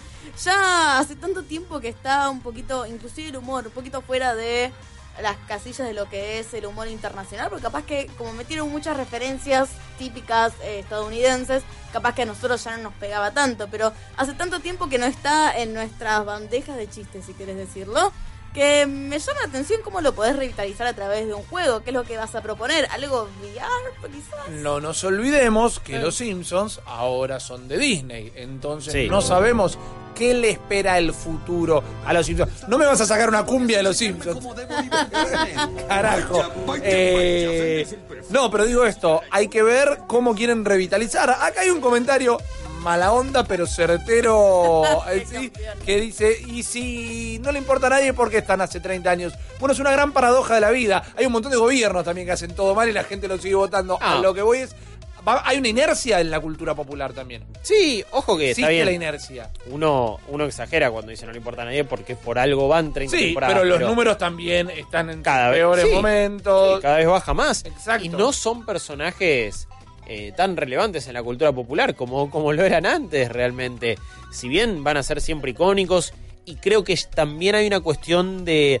¿Sabes? Es, es una saga, son personajes, es una historia, es una forma de, de, de hacer una serie animada que hoy por hoy se mantiene más por los memes en internet que por otra cosa. Lugar donde los Simpsons tampoco tienen tanta aparición No, por eso realmente. está los episodios difícil, nuevos. sí. No, obvio, sí, pero no, que, a ver, no hay memes nuevos de los Simpsons. Pero el, el meme de hamburguesas eh, al, al vapor, ¿no? Eh, y el de, el de Skinner se hizo viral en todo el mundo, no es que fue una versión nuestra, o sea, fue algo que de nuevo volvió a penetrar a full. Eh, todas las semanas hay un meme nuevo de los Simpsons, ahora está de moda el del abuelo Simpson diciendo, "Eh, ustedes, en encanta, nuestra época nos amo". conectábamos con Dial-Up y bla, bla, bla. Entonces es como que se, está, se mantienen vivos por su legado más que por lo que hacen ahora, obvio. Pero ahí tenés como una ramificación. Eh, no sé si se mantiene vivo por los Simpsons, sino por la imagen. La gente ya asocia que esa imagen va a ser ese chiste como evolucionan todos los memes. Más que, sí, me acuerdo del abuelo Simpson que decía esto o representaba aquello. Hay otra cosa, como hablábamos en el blog anterior, de la comodidad, que dejar la tele prendida, eh, sobre todo día como los domingos o cosas así, y que corren. Y sí, Yo no tengo eso- tele, por eso ya. Bueno, pero estamos hablando en general y estamos hablando de una serie que sale por televisión, por cable. Sí. Digo, a vos los domingos, te, vos dejabas puesta la tele en Papá, Telefe todo el domingo porque Era te morías de ganas de ver los Simpsons o porque era el lugar cómodo dejar los Simpsons corriendo de fondo. Era una compañía y. eh, o sea, eso era el equivalente a dejar la radio como Exacto. compañía. El- eh, se, se- se volvieron eso. Como ahora me parece que Netflix lo aprovechó con Friends, por ejemplo, eh, con muchas series de, de- de ese estilo también. Me parece que la sitcom eh, es un lugar común o seguro donde vos lo dejás y listo. Más allá de eso y volviendo al gaming. No sé qué pueden anunciar de, lo, de los Simpsons. Una experiencia de realidad virtual podría ser interesante, como, como decía Steph. Si es Hit and Run 2, eh, hay gente que decía que lo esperaba más que el GTA 6, eh, los bancos, por cierto. Creo que estaría bueno, creo que es aprovechar uno de los juegos más queridos de los Simpsons. Si termina siendo algo como, vamos a hacer una remaster del arcade, es como, tiren su pedo, eh, pero creo que a esta altura tienen que venir con algo medio revolucionario. Sí, señor. Ah, ah, bueno, no, no revolucionario, pero algo contundente. Y no me venga tampoco con otro juego freemium de celulares. Eh, no digo que con otro juego de celulares no, porque puede ser súper interesante, pero no otra vez Sim Springfield. No, un mundo sin zurro. Va- Sí, un paquete. Sí, no sé, ojo, lo que vos decís de Disney es, Es grosso. Yo digo que vengan como- con un interés de revitalizar Claro. la, la- la marca, no específicamente la serie televisiva. Vengo- hablando de marcas, esto tiene que ser marca de malditos nerds. Cada vez que Guillo dice tirate un pedo me hace feliz en la vida y Bueno. quiero una remera de, ¿sabes qué? Tirate un pedo, porque me parece... Tiene que ser una remera con un botón para que pueda tirar Claro, la frase. ahora sí, yo no me quiero tirar un pedo. si No la inventé yo y, la di- y no la digo porque se me había ocurrido a mí, por más que todo el mundo pueda decir tirar un pedo. Así que no me puedo hacer cargo de, de- de esa frase. La, La patentamos en este contexto. Sí. Dame otro leak. Man, este es grosso. Porque el otro día estaba tirado en, en mi camucha antes de dormir. Digo, vuelvo del programa, vengo como veo un poco pasado de revoluciones y digo, pará, tengo que jugar un poquito. Y yo estaba jugando Hollow Knight en la Switch y yo decía, man, qué lindo sería un RPG así, con mucha historia, con muchos personajes. Lo primero que se me vino a la cabeza igual fue, sáquenme la trilogía de Mass Effect por el amor de Jesús. Pero el otro que dije, che, The Witcher 3 en la Switch sería muy lento. Sí, señor. acá, dura un montón de horas, tenés expansión, es un DLC increíble, esos personajes, esas historias, lo rejugaría toda la vida. Yo, yo juego en la bañera, así que yo pienso que en esos términos Muy bueno. pones ahí los bracitos afuera como para que no pase nada. Qué lindo eso. Muy cómodo o una bañera muy grande en realidad. Sí, ponele, pero se ha reflotado el rumor de que The Witcher 3, The Wild Hunt, podría llegar a Nintendo Switch. Sí, señor. Esto ya más o menos se Sí, había señor. tirado y era como una cosa de decir, "Ay, para. Pero ahora, según estos listados que aparecen y según cuentas eh, que de repente ponen en japonés, chino, arameo, coreano o lo que vos quieras, un montón de información sobre lo Nunca una próximo. consonante, ¿no? No, una letra. nunca una letra que nosotros vamos a poder identificar. Pero, pero Ya están poniendo imágenes de. Witcher. Es el Witcher 3 en la Switch. Y mirá, ploteate la, la- la Switch, la consola, el dock, todo lo que quieras, porque The Witcher 3 va a estar llegando a Switch. Eh, literalmente lo que se traduce de esto Ajá. se dice Breaking, como último momento. Witcher 3, edición, juego del año, que eso te incluye los dos DLC que son señor. fantásticos. Eh, ah, es impresionante. Genial. Eh, va a llegar a la Switch en septiembre. Guarda, guarda, porque septiembre. Be ojo, careful. Es un mes ya que está teniendo algunos lanzamientos copados, pero es un muy lindo momento para sacarlo en Switch. Se, llegaría ya. Ya vas a estar hablando vos de esto en, en el otro juego del que vamos a hablar Ajá. ya en instantes. Pero digo, guarda, porque la direct del. Cuidado. Sí, sí, es bueno, cuidado, guarda, cuidado. Porque en la E3, Nintendo Sí, no va a estar exclusivamente hablando de Pokémon. Porque Pokémon va a tener su propia direct. Correcto. Entonces digo yo, van a tener anuncios copados, más allá de decirte ser un nuevo Animal Crossing y un nuevo Luigi Mansion. Este puede ser uno de esos, puede ser la bomba. Yo creo que va a haber montones de personas que lo van a volver a comprar y montones de personas que también, que solamente son usuarios de Nintendo, que lo van a aprovechar por primera vez. Si hay un juego que a la gente le gusta comprar más de una Es vez, Witcher. es Witcher. O un juego de CD. Projekt. Hay Sí, que ver cómo llega este port. Hay que ver quién hizo este port, siempre entendiendo que sea cierto. ¿no? Ahora hay como distintas fuentes del rumor. Vamos a empezar a darle cierto cuerpo, pero no está chequeado. El tema es quién hizo el porteo y. eh, Recordemos que más allá de que esta siempre fue una historia con color de rosa, eh, Assassin's Creed 3, el porteo que acaba de recibir a Switch, está catalogado como una de las peores cosas que Oh. corrió en la consola y que ni siquiera corre bien. No solo corre feo, sino que, eh, o se ve feo, sino cor- no corre bien. Hay que ver cómo adaptas. Va a haber un downgrade, seguro. Entra, entre comillas, no imaginando como que lo tienen que meter a la fuerza, como si estuvieran rellenando un pollo. Entra el Witcher 3 en la Switch. No entra ni en un cartucho, pero ni de pedo. Para lo que voy es, tiene las herramientas, no para el poderío gráfico, sino para el mundo enorme que tiene. Hay, a ver, no, no hay antecedentes de CD Projekt No. trabajando con Nintendo y para Switch. Entonces, eso es lo que no sabemos. Pero, The Witcher 3, por más que fuera un juego enorme, Sí. estaba súper bien optimizado, sobre todo en PC, y lo podías correr de una muy buena manera sin una gran y una bruta placa. Entonces, Claro. como que bueno, ok, es gente que sabe laburar y explotar a full su juego y que hacer que rinda bien, y por ese lado estoy entusiasmado. Pero sí, esto de Assassin's Creed no está bueno. Alguna gente en el chat decía, siendo honesto, se va a caer a pedazos, decían. Y bueno, es el miedo que tenemos todos. Ahora eh, el- la, la ilusión es enorme y Yo quiero pensé jugar que- Witcher 3 tirado en mi cama. Yo pensé que Doom y Wolfenstein iban a hacer juegos que se Sí, iban a caer a pedazos y no Sí. se corren. Está mucho en la mano de quién haga el porteo. Es un poco extraño, porque si bien sí, la parte sentimental me dice, sí, loco, en septiembre ya está, aguante todo, ya lo tengo acá, inclusive puedo plotear la Switch. Pero por otro lado, y pensando en el mercado polaco y pensando en el mercado japonés, como que no tengo ningún tipo de conexión. Son polos que se repelen, no naturalmente, sino que simplemente por el estadio de ambos mercados. No sé en qué momento Claro, todo va a depender de quién haga el porteo y cómo lo haga, pero me da que si llega a salir en septiembre no va a ser una versión buena. Es que hay que saber desde cuándo lo están Es- laburando, no desde el momento que estamos rompiendo. Pero Nintendo interesado en sí, Project Red. Nintendo interesado en dinero, claro, es una compañía de videojuegos. Igual, igual Nintendo, a ver, es japonesa, pero no piensa solo en ese mercado. Digo, es una, es una empresa que va mucho más allá. Por algo, por algo sí eh, sacan FIFA en, en, en- en Switch, digo, o tienen, o tienen juegos de Electronic Arts o tienen NBA 2K19. Soltaron No, el bloqueo de región. Cuando hablo de, de mercado no hablo tanto así como de filosofía de mercadeo, sino también de idiosincrasia japonesa. En términos de mercado y estabilidad de compra de diferentes Claro, sitios. pero no son los únicos que hacen los negocios, por eso está Nintendo de Norteamérica, Nintendo de Europa, o sea, se van pasando eh, los tratos, los negocios, inclusive diría que Nintendo Japón hoy por hoy se encarga prácticamente más de lo que está haciendo la distribución de la consola, lo que es el hardware, lo que es trabajar con las IPs locales y el resto del mundo lo están manejando el resto del mundo. Por eso volvieron a países como Argentina, por eso eh, tienen la fuerte presencia que tienen en Brasil. Uno sigue pensando en Nintendo como la que se quedó dormida y eh, tenemos que reconocer que más allá de que le fue mal con Wii U, eh, es una consola, es una consola, es una consola de la Switch, eh, es una empresa que está trabajando en esto antes que todas las demás empresas también. O sea que sí, se mandaron un montón de cagadas, pero tampoco es que no, no tiene idea de cómo manejar esto. No, no hablo de que no tengan idea, no hablo de que siempre tiene que haber, por así decirlo, una especie de embajador japonés que registre el área y muchas veces, por lo menos al principio, tenía periféricos que ahora trabajan de una manera un poquito más independiente, pero la bajada de línea analítica muchas veces empieza por este lado. O sea, como vamos a decir, la punta de la flecha empieza por ese lado y después se ramifica a. Mirá cómo le digo, no son sucursales.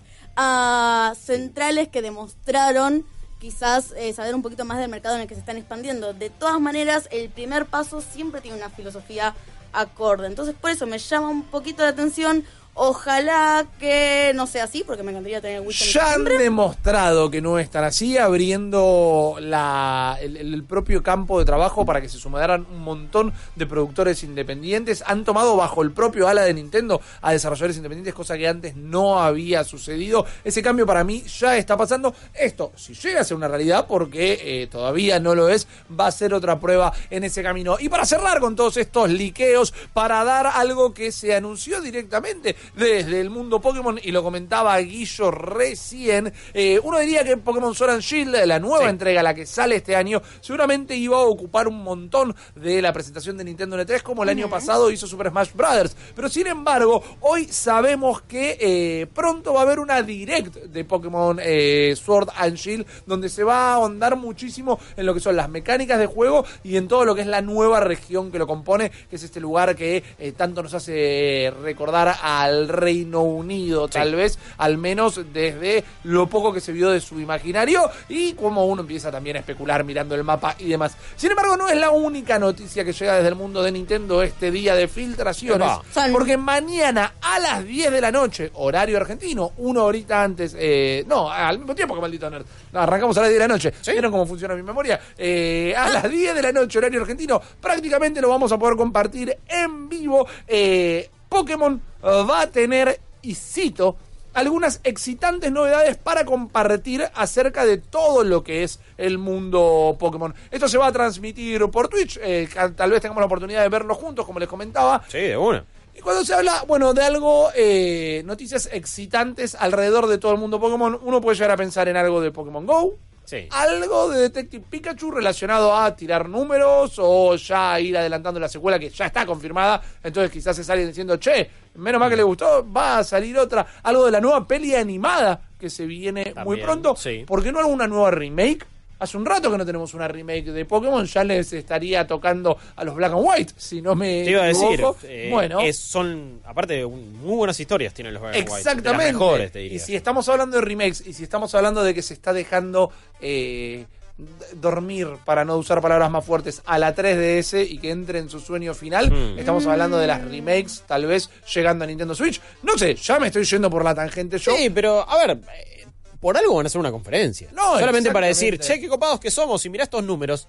No sé si alcanza. El año pasado también habían hecho un evento así, era, era también conferencia de prensa. Me acuerdo que fue ahí donde vimos algunas cositas más de, de Let's Go Pikachu, Eevee o de este Pokémon. ¿Cómo era Pokémon Quest? ¿Se llamaba? El Pokémon Quest, exactamente, Sí, el de Voxels. Me acuerdo que también hubo un evento así del, del otro lado del charco que, que- que, bueno, tenía bocha de información sobre Pokémon, pero está bueno que tengan entre manos algo más allá de Sword and Shield, que es este juego de, de- de la Switch.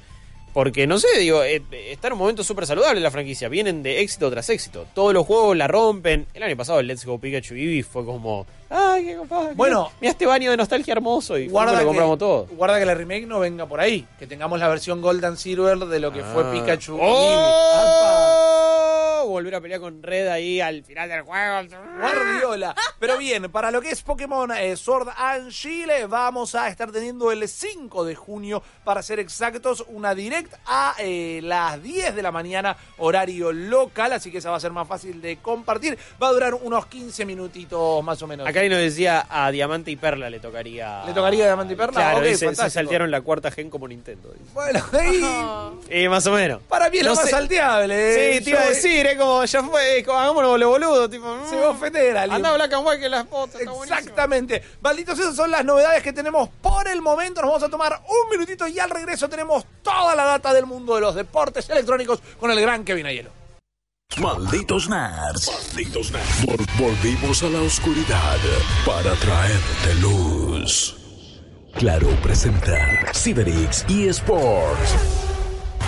Hey, malditos, ya volvimos después de un pequeño hipo. Los invitamos a todos los que nos estén escuchando y quieran vernos a dirigirse a borderix.com para poder disfrutar este programa de la mejor manera mientras solucionamos algunos pequeños problemas. Pero acá los problemas se acabaron porque ya está con nosotros el gran Kevin Ayelo. ¿Qué hace, Kevo? ¿Cómo estás? ¿Cómo va, chicos? Bueno, no sé si puedo solucionar determinados problemas, pero vamos a tratar de darle la mejor información de deportes Bien, electrónicos. Creo que eso no- lo puedo solucionar. Mientras no traigas problemas, todo No, no, bien. no, no, no, por, por favor, para nada. Ok, contame qué está que sean pasando. interesantes, ¿no? Ah, bueno, sí. Uno, yo hace poco me dijeron que lo que uno tiene que tener en la vida es buscar tener mejores problemas. Ah, en todo me caso. parece una gran frase. Me, me gustaría saber que es, si un problema ya es malo, que es mejor. Eh, sí. Pero bueno. Que haya, Yo por eso no adopté la filosofía. Dije, no, me- ay, qué poético. como- Cállate. que haya boludo. unicornios Claro. atrás. no Bueno, sé, no algo sé qué es así. un mejor ¿Cómo es problema. un mejor problema? Parecería que estamos volviendo a todas las plataformas, así que en todo caso aprieten un F5 por ahí, mientras Kevo nos va poniendo en tema qué está pasando en el mundo de los deportes electrónicos. Vamos a empezar con dos noticias rapiditas antes de pasar con el gran tema del debate que estuvimos auspiciando en las redes sociales. Ajá. Y el primero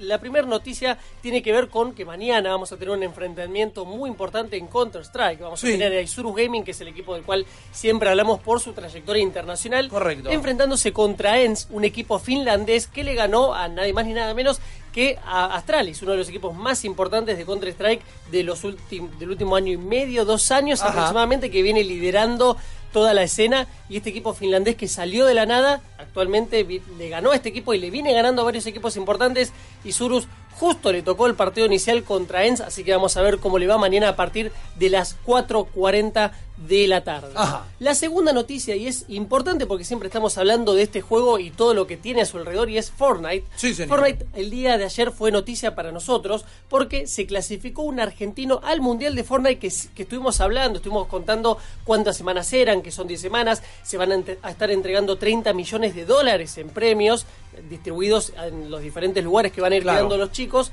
pero ayer tuvimos al chico King Tiago Lap de 13 años que se clasificó al Mundial llegando al segundo puesto dentro de todos los jugadores latinoamericanos que estuvieron participando. Él estuvo dentro de los 100 mejores y dentro de esos 100 quedó en el segundo lugar ganando 2.500 dólares, 50.000 dólares por haber quedado clasificado, o sea, una cantidad de plata importante. Y además el viaje a Nueva York para jugar el torneo que se va a estar haciendo entre el 26 y el 28 de julio aproximadamente, no me acuerdo exactamente las fechas, pero era por ahí. Y se va a estar jugando en el Arthur Ashe, el estadio del Open US de tenis. Sabes que ya que sos una biblioteca de información de esports, me gustaría saber el perfil de este muchacho que clasificó, de este argentino. ¿Qué onda? ¿Cuántas horas juega? ¿Cuántos años tiene? Eh, ¿Algún estilo de juego en particular? Bueno, justo esto. Eh, Tiago tiene 13 años, él venía jugando para un equipo que se llama Sinisters, ahora está jugando solo, o sea, como lo que se suele conocer como free agent, o sea, no tiene un equipo que lo agarre, pero es muy probable que por este viaje que ganó algún equipo, ya sea nacional o internacional, lo quiera agarrar, muy probablemente internacional, porque Qué tema que lo la quieran fichar siendo exposición tan es chico, ¿no? Sí, ¿no? Claro, a ver, eh, para viajar, Tiago va a necesitar eh, la aprobación de sus padres. De por sí, para participar en este torneo ya lo necesitaba. Claro. Así que es muy probable que ya lo tenga. Y aparte, eh, creo que no todos los días eh, tu hijo o tu hija se gana un viaje a través de un videojuego Claro. a jugar a Nueva York. Así que creo que seguramente lo habrán recibido bien la, la noticia. Y aparte, con todo lo que se venía hablando de Fortnite respecto a que formaba asesinos y un montón de barrabasadas más que se estuvieron diciendo en los medios. Tiene 13 y hoy años, tenemos esta noticia eh, respecto al estilo de juego de Tiago es mucho más conservador respecto de sus compa- eh, compañeros eh, brasileros u otros argentinos respecto de que él priorizaba más no tanto llevarse la mayor cantidad de eliminaciones cada eliminación eh, es un punto Sí. sino tratar de terminar en el primer lugar que el primer lugar te da 10 puntos entonces era como una mezcla de ambos él priorizaba tanto salir en los puestos eh, más importantes como llevarse unas de- mm, import- importantes cantidades de eliminaciones y recordemos que esto se juega en 10 partidas, o sea, vos tenés 10 chances para ir sumando puntos. Claro. Una de esas chances que no cuenta y es muy probable que ni de cerca llegues al puesto ni siquiera 50. Puede ser que esto sea, bueno, vos me vas a rectificar acá, que mm, porque no estuvo teñido de otro juego, de otro deporte electrónico. ¿En qué sentido? En el sentido de que quizás si él se dedicó siempre al Fortnite en Ah, particular, mm. es por esto que tiene como un estilo un poco más propio que no es tan agresivo. Mira, el- los chicos que suelen jugar esto de forma profesional rara vez se ponen a jugar otro juego. O sea, el que juega Fortnite y lo juega competitivamente, juega Fortnite, Fortnite, Fortnite, quizás me echa alguna otra partita de algo y después es todo el tiempo Fortnite. Y más un juego como este, el cual está cambiando constantemente. Las otras veces estuvimos hablando de que lo que tenía Fortnite en comparación a otros deportes eh, electrónicos es que el juego evoluciona en el medio de una competencia. Alrededor de la cuarta, quinta semana hubo una actualización en la cual eh, cambió todo el mapa y de repente el, juego que se el, el jugador que se clasificó en la primera semana en comparación al que se va a clasificar en la décima semana no va a tener el mismo juego, Claro. lo cual implica que va a haber todo un entrenamiento, una preparación que van a tener todos los chicos, e incluso llegando a la final, ni siquiera sabemos si el juego va a seguir como lo tenemos ahora. Claro. Conociendo a Fortnite y toda esta naturaleza que tiene estar actualizando el juego constantemente y ofrecer un cambio eh, que todo el tiempo se lo está dando a sus jugadores casuales y que lo sufren en consecuencia los jugadores competitivos, hay que ver con qué nos encontramos cuando lleguemos al Arthur Ashe. Claro. Bien, ok, entonces este muchacho va a viajar, va a jugar este torneo. En la ronda clasificatoria a la cual se presentó era solo Latinoamérica, él solo compitió contra eh, gente de Latinoamérica. Exactamente, esto fue, eh, ahora nos encontramos en la semana 7, van a comenzar las últimas tres semanas, la 8, la 9 y la 10. Sí. La 8 no nos va a dar ningún lugar directamente, sino que la 9 y la 10 nos van a estar dando una plaza para Latinoamérica, o sea, en la 9 va a clasificar un jugador en lo que es eh, la cola de solitarios, o sea, los que están jugando solos nada más, y después la décima va a otorgar un lugar para un dúo, para una dupla, Bien. que van a estar jugando, lógicamente, dos jugadores. Así que vamos a ver quiénes se clasifican y ojalá que puedan ser más argentinos los que estén representando al país. Han habido casos de chicos tan chicos como puede ser acá este participante que hayan tenido la intención de ficharlos de equipos internacionales. Eh, sí, ex- existe, a ver, esto sobre todo existe en Estados Unidos, Claro. todavía porque es muy fuerte el Fortnite de allá, más allá de que en Europa le estén dando la mayoría de los lugares. Hoy Europa se está llevando entre 6 y 8 jugadores por semana, o sea, una cantidad importante. También ten- teniendo en cuenta lo importante que son los deportes electrónicos en Europa. eh, y en Estados Unidos también existe esto, hay muchos chicos que fueron fichados con 14, 15 Sí. años, no tanto como 13. Así que vamos a ver quién se anima a agarrar a King, que por ahora se mostró bastante confiado al haber quedado clasificado, que tuvo la oportunidad de quedar clasificado hace dos semanas en la clasificatoria de duplas, pero eh, por unos, unos pequeños detalles no pudo llegar a meterse en el Mundial en ese aspecto. Ok, fantástico. Te voy a cambiar apenas de, tie- de tema, de todos modos, por algo que está sucediendo o algo que empezó a tener un rum rum. No sé a cuál de ustedes le robé la frase rum rum. No me Rum gusta, rum. quiero que Probablemente a mí. No me gusta. Bueno, no me gusta ninguno de los dos, carajo. No la vuelvan a decir que se me pega. Eh, acá hay un run run, ¿no? A ver. Sobre todo porque la, la gente también se hace, se, se hace muchas preguntas, como por ejemplo, ¿qué voy a morfar hoy? Eh, No, no. eh, No. eh, sí, yo me parece que hay gente que todavía no habrá cenado. Qué buen ahora. saco que tiene el Kevo. Eh, también, por supuesto, ¿no? Eh, qué, Perdón, qué, qué- qué- qué buen post no, no. que está haciendo la gente en comunidad.malditosnerds.com. O qué bilardista la actitud que están teniendo muchas personas en este Pero caso con el resultadismo, con el Fortnite, no, no. Y hasta alguno podrá decir. Qué bobitos, eh, algunas personas que se perdieron la chance de participar de la Copa Mundial de Fortnite, ¿no? No te voy a permitir el Kevin Lardista. A ver, aunque vea Kevin Lardista. Bueno, si no, a ver, eh, hay, gente incluso que dice que hay nuevas secuelas de Rápido y Furioso eh, porque va- van a traer, a Kevin Diesel lo van a traer, man. Olvídate. Ya no es- está ni en tema eso. Basta, no señor. Eh, ¿Qué vos decías? Perdón que ayer te metiste en la no se mancha. Eh, ayer entré justamente para ver si había nuevas palabras y me sorprendieron porque había más de lo que yo esperaba y me imaginaba que yo iba a echar alguna. Es terrible. La de Kevin Diesel Este me sí. mató. Sí. Esa, esa fue fantástica. Pero ahora, poniéndonos en un tema. poquito, Kevin Diesel. poniéndonos relativamente serios, se habla un poco desde la semana pasada eh, de algo negativo alrededor de la industria de los deportes electrónicos, que es esta burbuja. Solemos llamar burbuja cuando cualquier tipo de industria está eh, en peligro, por ponerle un nombre. En su momento fue la burbuja de los .com, que a principios de los 2000 todo el mundo tenía que tener una página. Cuando esa burbuja explota, muchísima gente se quedó en la calle directamente. Hoy se está diciendo que hay peligro de que la burbuja de los deportes electrónicos explote. ¿De qué estamos hablando? ¿Qué está pasando? ¿Y de dónde viene este temor? Para explicar el tema de las burbujas, bueno, el ejemplo que pusiste vos es perfecto porque justamente está ligado a algo en el cual hoy parece que todos tienen que tener un equipo de esports. Claro. Todos los juegos tienen que, tienen que estar orientados a ser un esport, que de hecho vemos muchos ejemplos forzosos que eh, no llegan a buen puerto. De hecho, Claro. podemos citar dos ejemplos de juegos que fracasaron en querer ser un esport, como el Heroes of the Storm de Blizzard, Sí. que terminó anulando todas sus operaciones y dejando a muchos jugadores por una carrera competitiva nula. Y lo mismo con H1Z1, un juego que dijo que iba a lanzar la primera liga competitiva de Battle Royale y apenas terminó su primera etapa, que estaba dividida en dos, o sea, un- una primera mitad en el año y la otra. Y la- no llegó ni a la segunda porque se le cayeron todas las, las inversiones. De hecho, también de- hicieron un despilfarre de guita bárbaro. Y eso justamente muestra, a ver, Hoy tenemos premios millonarios, estábamos hablando de este premio de 30 millones de dólares Sí. para Fortnite, estamos hablando de los 25 millones que también hay en Dota 2 y así muchos juegos. Y el tema es, ¿hasta cuándo va va va a seguir este tema de que haya tanta plata metida en los deportes electrónicos en algo que quizás no vale tanto? ¿sí? Miremos otros eh, deportes electrónicos, por ejemplo, Counter-Strike hace bastante que viene ofreciendo, de hecho desde que nacieron los majors, viene ofreciendo un millón de dólares y no pasó de ese pozo, mientras que otros juegos siguen aumentando y subiendo Claro. la, la apuesta a ver en cuántos premios pueden dar.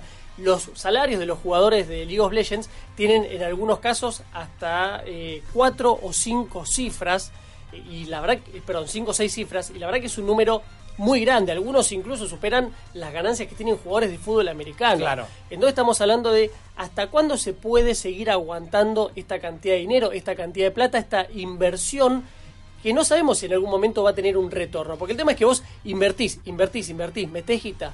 ¿Y qué pasa cuando esa plata no vuelve? Vos esperás en un determinado tiempo que vuelva. Exacto. Y a partir de ahí los jugadores importantes se empiezan a retirar del mercado y de repente toda esa plata que había ya no está más. Entonces, ¿qué haces con el equipo que adquiriste? Exactamente. Lo dejas y ahí es cuando la industria empieza a sucumbir.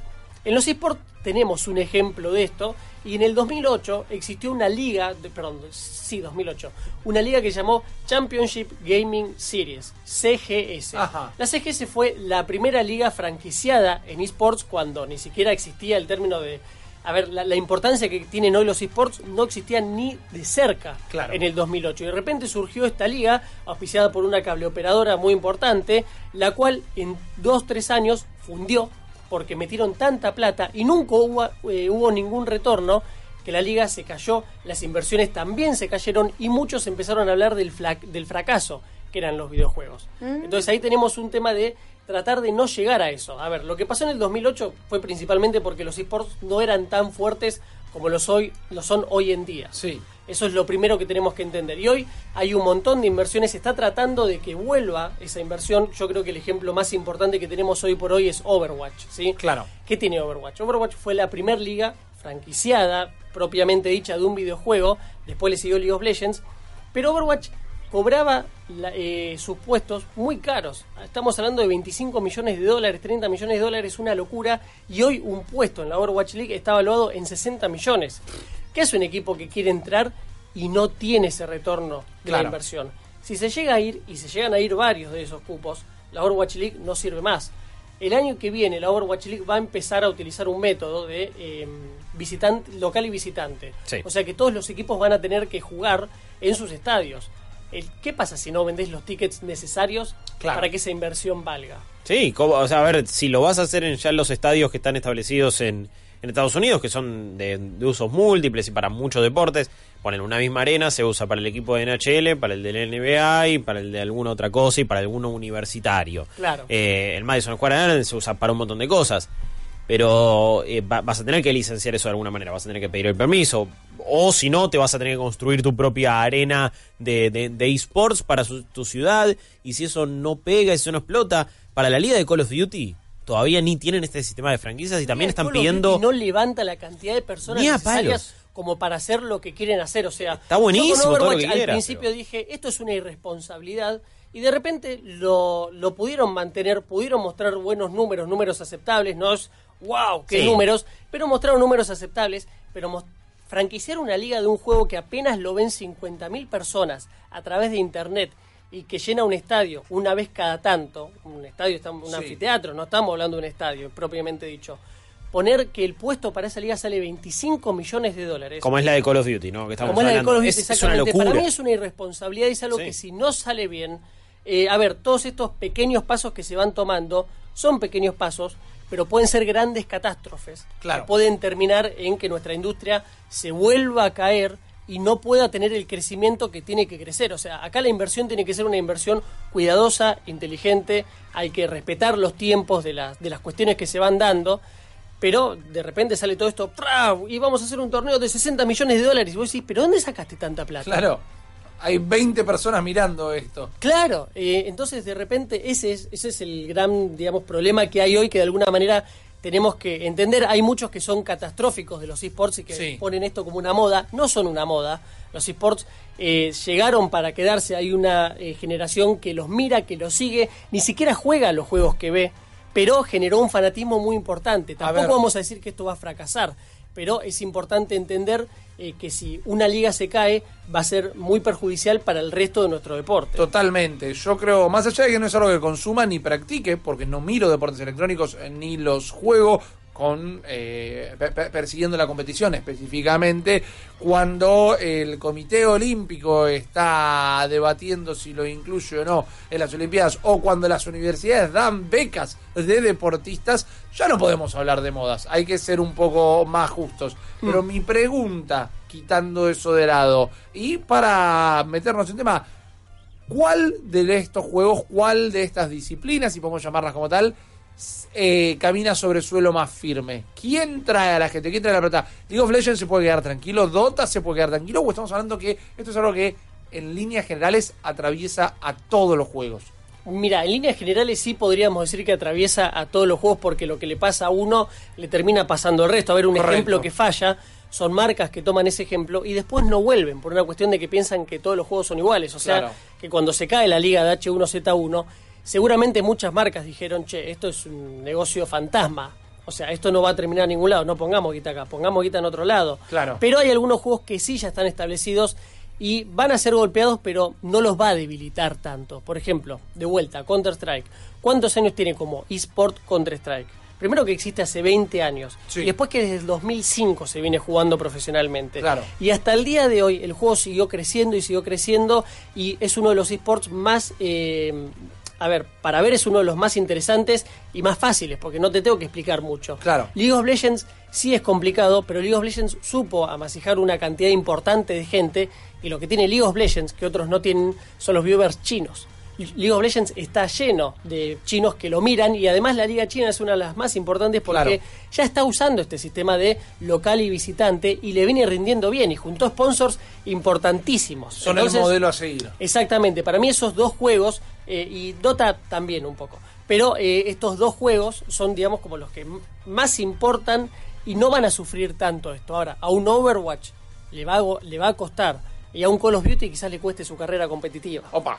¿Sabes que me llaman mucho la atención? Porque lo primero que me pega a mí es el em, poco eh, research de mercado, ¿no? Que muchas marcas tienen a la hora de apostar a una liga, a un videojuego, a un deporte electrónico y que todavía estamos en el medio y estamos en el medio hace 10 años, eso me da la sensación de entender lo que es un deporte electrónico, que es lo que eh, lleva a esta consecuencia que de repente algo un poquito más establecido, algo que no es tan difícil de entender como el Call of Duty, puede llegar a estar en peligro de simplemente de, de dejar de atraer espectadores porque las marcas no saben cómo invertir, porque lo están pensando como un deporte tradicional. ¿Cuál podría llegar a ser la puerta? Porque ya tenés eh, los medios, medios que están especializados, que te explican, que te dan como una entrada a todo lo que está sucediendo. Sí. Tenés inclusive gente, generaciones ya, gente adulta que lo jugó, entonces entiende más o menos lo que está pasando. ¿Qué puede, o sea, ¿Cuál es el, el eslabón de la cadena que está fallando acá? Eso me deja como una gran incógnita. Mira, entre todas las cosas que dijiste y que vos nos vas a saber explicar mejor tal vez, pero lo que está faltando, porque es algo que lo vivo, porque es algo que lo charlo con profesionales, lo veo, está faltando capacitación. Sí. O sea, Mm. en Sí, las universidades o en el eh, precinto educativo que ustedes quieran, que se habla o se dan carreras que giran alrededor de la organización de eventos, eventos de videojuegos, tienen que pasar a ser parte del currículum. En el marketing, la venta de productos relacionados con videojuegos y videojuegos tiene que empezar a estar en el currículum. No es una novedad, no es una moda, no es la consola que tienen los nenes en casa nada más. Es una industria que está pasando por encima a otras industrias. E inclusive esto que está sufriendo, lo sufrieron todas. Internet sufrió esta industria. En un momento hablamos, la burbuja de Internet explotó y se volvió a armar. Hace poco pasó con el mercado inmobiliario de los Estados Unidos, pasó con el Bitcoin el año pasado. Estas burbujas explotan, pero los que estaban armados son los que mejor salen parados después de todo eso. Entonces hay que empezar a formarse y formar las generaciones futuras de cara a esta industria si queremos que no explote. Claro, exactamente. A ver, eh, un poco lo que vas vos, yo creo que eh, va dividido en el tema de que no solamente acá en, en Argentina, a nivel mundial hay bastantes vendehumos que salen a vender un producto que no es y ante la falta de información, la falta de capacitación que existe hoy por hoy y ante la informalidad que hay hoy en los esports, hace que eh, algunos proyectos prosperen frente a otros y esto se termine cayendo. Todo pasa por una responsabilidad de la inversión, que era lo que estábamos diciendo antes. Y va muy de la mano de lo que decía Rippy, el tema de la, de la informalidad que tenemos el- eh, hoy por hoy. Necesitamos más capacitación, más entendimiento. Hoy muchos de los que eh, son dueños de equipos se están asociando con personas que saben que les puede dar el, el dinero correspondiente y hace que sepan dónde invertir, dónde hay que meterse, dónde no, porque a veces hay juegos en los cuales uno dice, bueno, sí, me voy a meter acá y en realidad eso termina siendo una pérdida de plata cuando podrías haber hecho una inversión más segura en otro lado. Entonces, eh, todo esto de la capacitación, el entendimiento, empezar a formalizar más el, el- el trabajo, va a hacer que los deportes electrónicos puedan continuar en este crecimiento. Nosotros hoy estamos en un camino de transición, lo cual significa que ya estamos aprendiendo la parte del negocio, la parte estructural y la parte de convertirse de alguna manera en un deporte tradicional, porque hay que tratarlo de esa manera. Hay medios especializados Sí. que están hablando de eso, medios deportivos que se metieron porque no les quedaba otra. Eh, antes decían, no, que los esports son solamente entretenimiento, es un concurso de niños, y hoy, ante la cantidad de gente que lo mira, tuvieron que meterse adentro, Claro. no les quedó otra. Entonces eso hace eh, que de a poco esto empiece a avanzar. Para mí no es tan catastrófico como algunos salen a decir, para mí hay varias personas que quieren que a esto realmente le vaya mal por una cuestión de que es, aman tanto los videojuegos que se olvidaron de que Claro. hay partes que van creciendo y que así como en un momento los marginaron a los videojuegos, hoy existe esta marginación a los deportes electrónicos que está empezando eh, a, a dejar de existir. Sí. Hoy los deportes electrónicos dejaron de ser una moda y empiezan a formar parte del espectro del deporte tradicional, si le queremos decir, Bien. debido a la cantidad de gente que lo sigue. Pero no hay que ser tan catastróficos, sí hay que seguirlo con cuidado y hay que ser consciente de lo que se está haciendo. Exactamente, hay que informarse, gente, para eso ustedes saben que todos los miércoles a la medianoche y luego en la plataforma que a ustedes más cómodo le quede, pueden escuchar a Kevo y a Guillo en el Cyberix eSports hablando de todo lo que hay que saber del mundo de los deportes electrónicos. Van a estar explorando un poquitito más este tema en profundidad, seguramente, y distintos aspectos. Sí, todo. Disculpen, todo lo que tiene que ver con el gaming online, eh, todo lo que tiene que ver con aquello que es competitivo, multiplayer, eh, porque la verdad que muchas personas pueden decir qué volátil el mundo de los deportes electrónicos. ¿Sabes qué pasó? Eh, ¿Sabes por qué tenías el micrófono apagado? Porque correspondía. A ver, a ver, a ver, ¿qué volantazo tendrá que pegar la industria de los deportes electrónicos en unos juegos para eh, caer de pie? Y yo también me pregunto, ¿no? ¿Qué Binardi se tendrá que abrir alguien? ¿Algún No. CEO de alguna Esa empresa? roja, Porque todo roja. se ve que se está medio cayendo. Pero bueno, eh, hay varios eh, que, después regresarán y me van a decir, eh, qué bien que volvieron eh, y que están ahí de nuevo haciendo pie y estando bastante firme en el mundo de los esports. Pero para hablar de cosas copadas, en Cyberix esta semana vamos a tener un montón eh, de, de información, vamos a seguir debatiendo esto, vamos a tener clínica de Gran Turismo Sport, que fue increíble, la van a poder disfrutar ahí con Agustín Cajal, piloto profesional. Vamos a estar hablando de todas las novedades que hay de Sea of Thieves. Eh, quizás se venga alguien que ustedes quieren mucho, en realidad que quizás tengo acá muy cerca, ¿no? Pero, pero bueno, me venga a decir qué onda Sea of Thieves, más allá de que lo estuvimos jugando en stream el viernes pasado. eh, y Chop nos va a estar contando eh, cosas muy picantes que sucedieron el fin de semana en varios torneos de juego de pelea. Pero vamos a estar hablando principalmente de periféricos, polémicas con, che, este Fight Stick se puede usar y este no. Y es como, me gusta. hasta a Daigo se la están dando como diciendo, hey, che, man, eso es medio chitero. Eh, así que todo eso lo vamos a estar compartiendo y comentando en Cyberix este miércoles. Qué bochorno, ¿eh? Eh, Te pido disculpas. Qué bo- Disculpas eh, aceptadas. Que Minardi acá le- eh, lo marcaron también como tarjeta roja. No, eh, no, igual recién en el chat estaban ¿Por qué no? diciendo qué miseria. Ya ni siquiera están diciendo Kevin. No, no. Por favor. No, no, la, la única condición es que tenga una B corta o una B larga, pues no podemos hacerlo boludo con el error de ortografía, pero mínimo tiene que tener una, un- una B. Eh, Kevin, para terminar esto con una nota alta, por favor. Nos dijiste que mañana tenemos un partido para mirar, uno importante. Poneme al tanto de qué tenemos que estar prestando atención esta semana. Además de este partido ya se anunciaron las fechas de inicio de la Liga Latinoamérica Sí. de League of Legends, la cual va a estar comenzando el 8 de junio. Así que atento que la semana que viene resume la actividad de League of Legends de camino al Mundial. Exactamente, muchísimas gracias Kevo por otro montón de información del mundo de los deportes electrónicos. Y ustedes, donde nos estén escuchando, no se vayan a ningún lado, vamos a escuchar un pequeño tema musical, algo que nos pasa hace mucho. En Malditos Nerds vamos a encargarnos de todo lo que está pasando y al regreso tenemos muchísimo más programa. Ciberix eSport Powered by Claro. Ahora, en un minuto, Malditas News Powered by Claro. Doctor Who es una leyenda de la televisión británica, una serie de ciencia ficción sobre un intrépido viajero interestelar que durante más de 50 años fue interpretado por más de una docena de actores distintos. El personaje es un extraterrestre que no tiene género, pero recién en 2018 una actriz fue elegida para ser Doctor Who, y esa temporada, protagonizada por la gran Jodie Whittaker, resultó la más vista en varios años. La serie no volverá hasta 2020, pero mientras tanto vas a poder ser la doctora en un juego de realidad virtual llamado The Edge of Time o El Filo del Tiempo que sale en septiembre de este año. Esta experiencia desarrollada por el estudio Max Theory es una aventura inmersiva que nos enfrenta con enemigos clásicos como los Dalek y esas estatuas de angelito que todavía hoy nos dan pesadillas. Malditas News Powered by Claro. Más información en malditosnerds.com. Estamos de regreso, malditos nerds. Vamos a seguir con temas moderadamente serios luego de lo que era la charla de la burbuja de los eh, deportes electrónicos con el gran Kevin Aiello, porque también durante este fin de semana, finalmente, en algo que ya habíamos cubierto en su momento, pero ahora se ha oficializado, la Organización Mundial de la Salud ha incluido la adicción a los videojuegos como una dolencia oficial, como una enfermedad. Exactamente, me parece muy importante que se pueda ratificar esto y se pueda no solamente ratificar para que sea oficial y sea real para la gente que quizás piensa que los videojuegos no tienen ningún tipo de consecuencia en la vida, eh, pero también para que nosotros tomemos conciencia de cuándo estamos jugando, qué estamos jugando y cuándo es ese límite de bueno, esto ya se traspasó un poquito a lo que debería ser una experiencia normal. Sí, me parece una buena diferenciación, porque cuando pensaba en este tema, y esto es eh, sin apuntar con el dedo hacia nadie en particular, pero me imaginaba la gente diciendo, eh, no, que hijo de fruta, que esto, que lo otro. Entendamos que estamos hablando de ese punto donde eh, pasamos lo salubre. No es que es eh, una enfermedad jugar a los videojuegos, estamos hablando de esto que son las eh, tecnoadicciones, por ponerle un nombre. Claro, de hecho estaba hablando con muchos profesionales para poder debatir el tema de, bueno, esto Sí. adicción a los videojuegos. ¿Qué onda? ¿Es diferente otra adicción?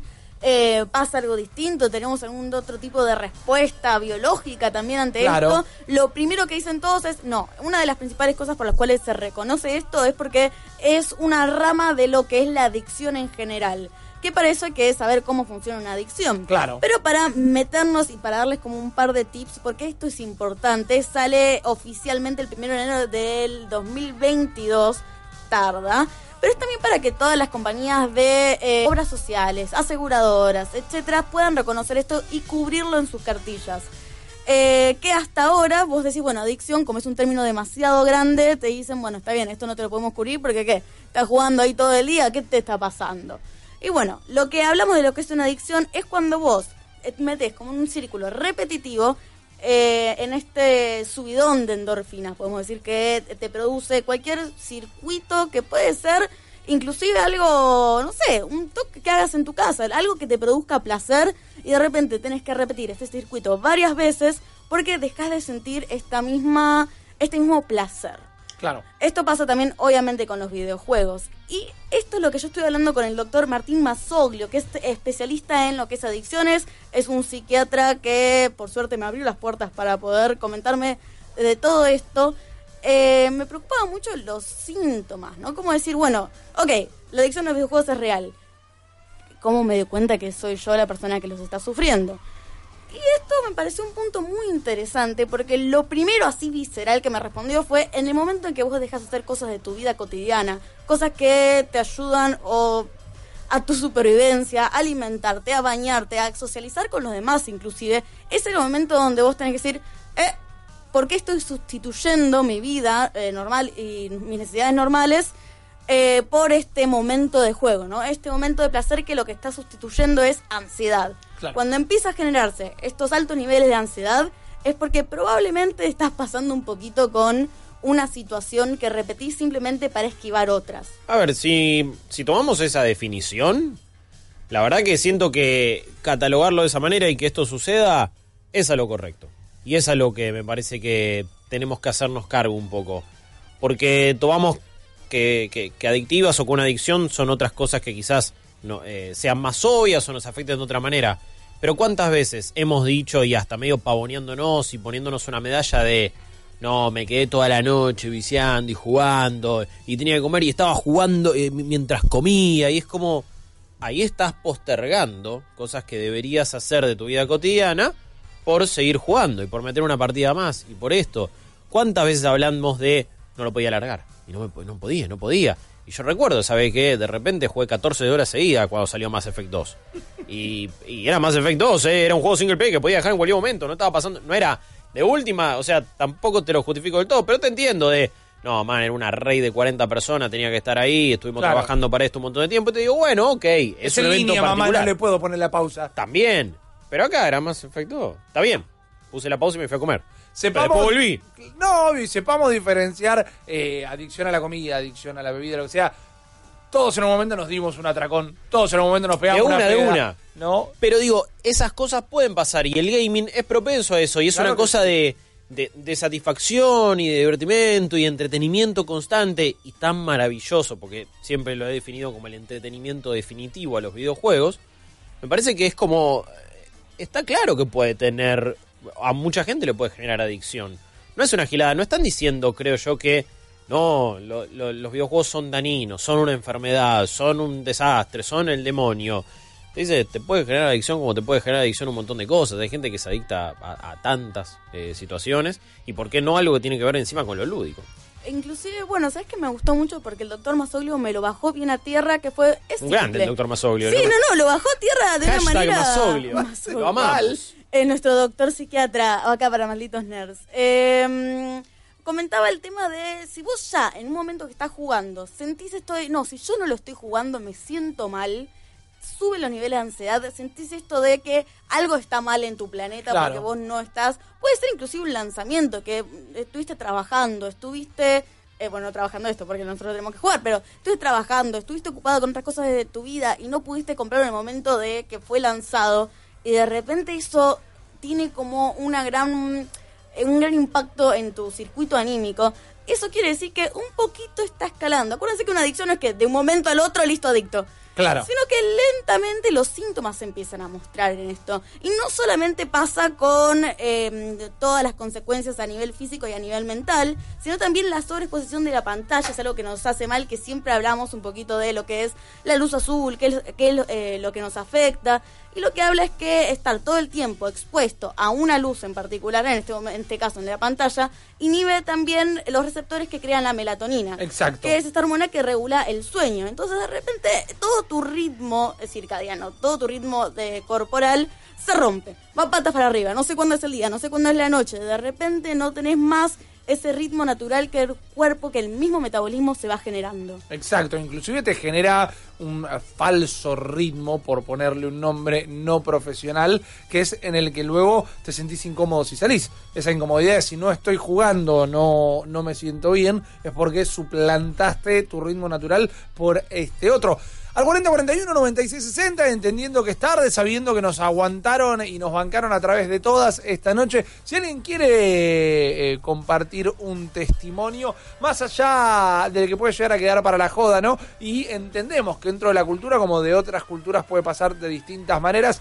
No va a faltar quien te celebre esa vuelta que jugaste 14 horas seguidas al Mass Effect, porque está bien, el juego lo ameritaba, porque lo hicimos todos, porque en algún momento, pero alguien tuvo que atravesar una, una dura situación eh, en primera persona, en tercera persona, como los jueguitos. No, pero quiero decir, le pasó a ustedes, le pasó a alguien cercano. Si tienen algún testimonio para compartir, estaría realmente copado. Yo, eh, por eso también es algo que condeno todo el tiempo el término vicio, ¿no? Por, por, por entenderlo eh, como algo dañino. Yo entiendo que es adueñarse de un término, es una herramienta retórica, exagerar diciendo. Ahí está. Pero me parece una connotación completamente negativa. Ahora, no tenemos que perder de vista que estas cosas suceden. Sí, completamente. Más que nada porque es algo que vivimos a nivel, a una índole personal y así como el cigarrillo, vamos a poner eh, cuando se inventó que nenes fumaban porque, eh, está bien, qué sé yo, eh, ayuda a la ansiedad, está bien, los nenes también trabajaban en esa época. Eh, es algo que como está tan instalado en nuestra cotidianeidad, Ajá. es muy difícil a veces poner este límite. ¿Por qué? Pero, eh, en realidad me pasa esto, me siento ansioso porque soy fanático. Y está bien, pero el término de ser fanático, porque también le, le he comentado con deportistas electrónicos, ¿cuál es el el- el límite o un deportista común? Sí. ¿Un deportista es un adicto a lo que hace? Y ahí medio que dudó, ¿no? Con las definiciones y dice, y mira, vos fíjate que un deportista lo que está buscando es todo el tiempo este rédito de ganar, de mejorar, de eh, ser eh, mejor o progresar en una actividad en particular que también está suplantando un ritmo natural de vida. Claro. Entonces está ahí rozando el tema, el término de el, cómo uno en el cerebro analiza las recompensas. Sí, quizás se justifica porque, bueno, es laburo. Entonces, esto, lo- los pibes o las pibas que, que juegan profesionalmente, de última es, y es mi trabajo. Y de hecho, quizás el gaming pasa a ser esa cosa a la que ahora quieren escapar y cuando tienen un rato libre no están jugando, sino que están haciendo otra cosa. Muchos igual te van a decir, no, ahí sigo jugando. Pero pocos te dicen, me puse a jugar, no sé, Assassin's Creed Odyssey. Me puse a jugar GTA 6, como siempre estás más o menos jugando lo mismo, buscando lo competitivo. Eh, creo que, ojo, no, no hay que confundir adicción al gaming con quizás imposibilidad para, para socializar o... No, o- totalmente. o, o tampoco hay que decir que eh, los videojuegos no tienen un componente social, no, no, no se asusten. No, no es que- siento que no se están demonizándolos en este caso por el hecho de decir, ah, no, son un peligro porque no socializás. No, no, pero sí es un peligro porque te, te vas de mambo, porque te podés pasar, porque estás jugando una bocha de cosas. También algunos decían, el único problema acá, Ark nos decía, el único problema que me dieron los jueguitos fue hacerme mala sangre competitivamente. Desintoxicarme del League of Legends fue hermoso, los niveles de estrés pasaron de 100 a 0. Eh, ahí igual creo que no, no sé tampoco si es lo mismo, digo, cómo te lo tomás, que la adicción, pueden ir por, por lados distintos, pero, pero sí, estás en una situación competitiva y como cualquier otra, te puede dar eh, esa situación de hacerte mala sangre. Sí, creo que debe estar eh, en esa autopista. Siempre puedes agarrar una circunvalación y volver a uno de estos caminos, pero no todo está conectado. Eh, con respecto a esto que decía, yo leí otro comentario de, che, bueno, pero miren que se puede hacer adicto al trabajo también, ¿eh? Sí, claro. Entendamos que la naturaleza adictiva es la de uno, no la del producto. Claro. El- el- más allá que tiene componentes químicos el cigarrillo, tal vez, el, el adicto es uno, no el cigarrillo. El adicto al trabajo, hola, es uno, no el trabajo en sí. En este caso no es el videojuego es malo, es como tiene la facultad de eh, generar esta adicción. Es que muchas veces agarrás una adicción y la reemplazás por otra, porque lo que hace es por eso Suele que pasar, no es una adicción a los videojuegos y ya está. Es importante que sea reconocida porque eh, lo lúdico en particular genera esta sensación de reward, de todo el tiempo estar consiguiendo algo y construyendo algo y cuando lo sacás, de repente toda esa, vamos a decirlo en términos científicos, esa dopamina que te generaba, Claro. no la tenés más. Entonces lo vas a reemplazar con cualquier otra actividad. Quizás si vos estabas jugando el League of Legends y te eh, separaste de la comunidad porque la verdad que no te gustaba más, no lo disfrutabas, ahí ya tenías el momento en que te podías dividir del juego, te podías dividir de la comunidad.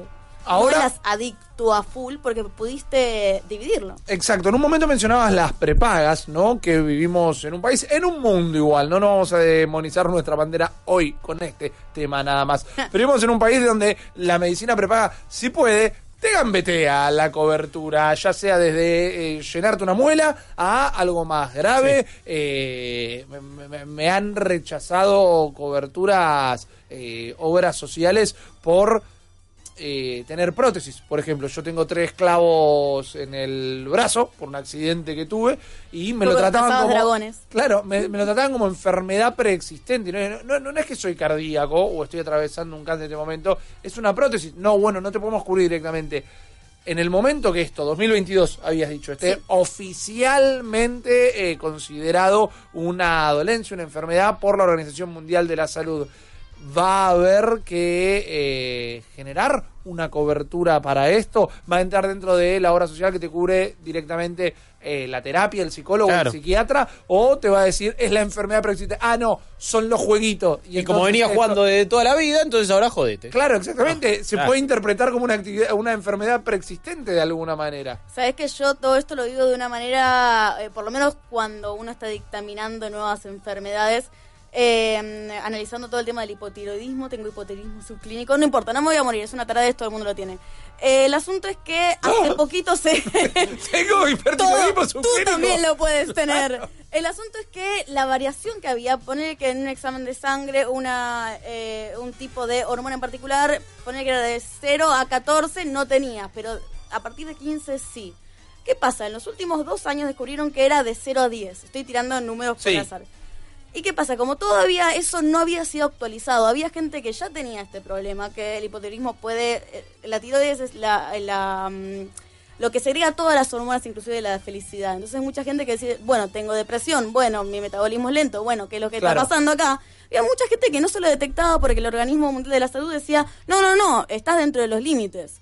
Y recién se empezó a construir hace unos dos o tres años, se empezó a actualizar el, no- el número. Entonces que empezamos a difundir esto de parte de los videojuegos y empezamos a desnormalizar lo que es una adicción, es muy importante. Sí, totalmente. Y siempre entender que la medicina también está en un constante estudio, ¿no? En algún momento la mejor manera de sacarte una enfermedad es hacerte un agujerito en la cabeza y pasarte una Claro, aguja, ¿no? y uy, se murió, bueno, pero sabemos que lo que tenía era un tumor. Exacto. Sí, sobre todo creo que es, es momento también nosotros, eh, de dejar de romantizar la gran sesión de gaming, el- me todas las noches me paso hasta las 4 de la mañana jugando y es como, y no, y llega el fin de semana y no paro de viciar y me, dedico- me quedo hasta las 6 de la mañana jugando. Y a veces, eh, si- si le ha sucedido estar en, en alguna casa con alguien así, de repente lo único que escuchás son golpes al teclado.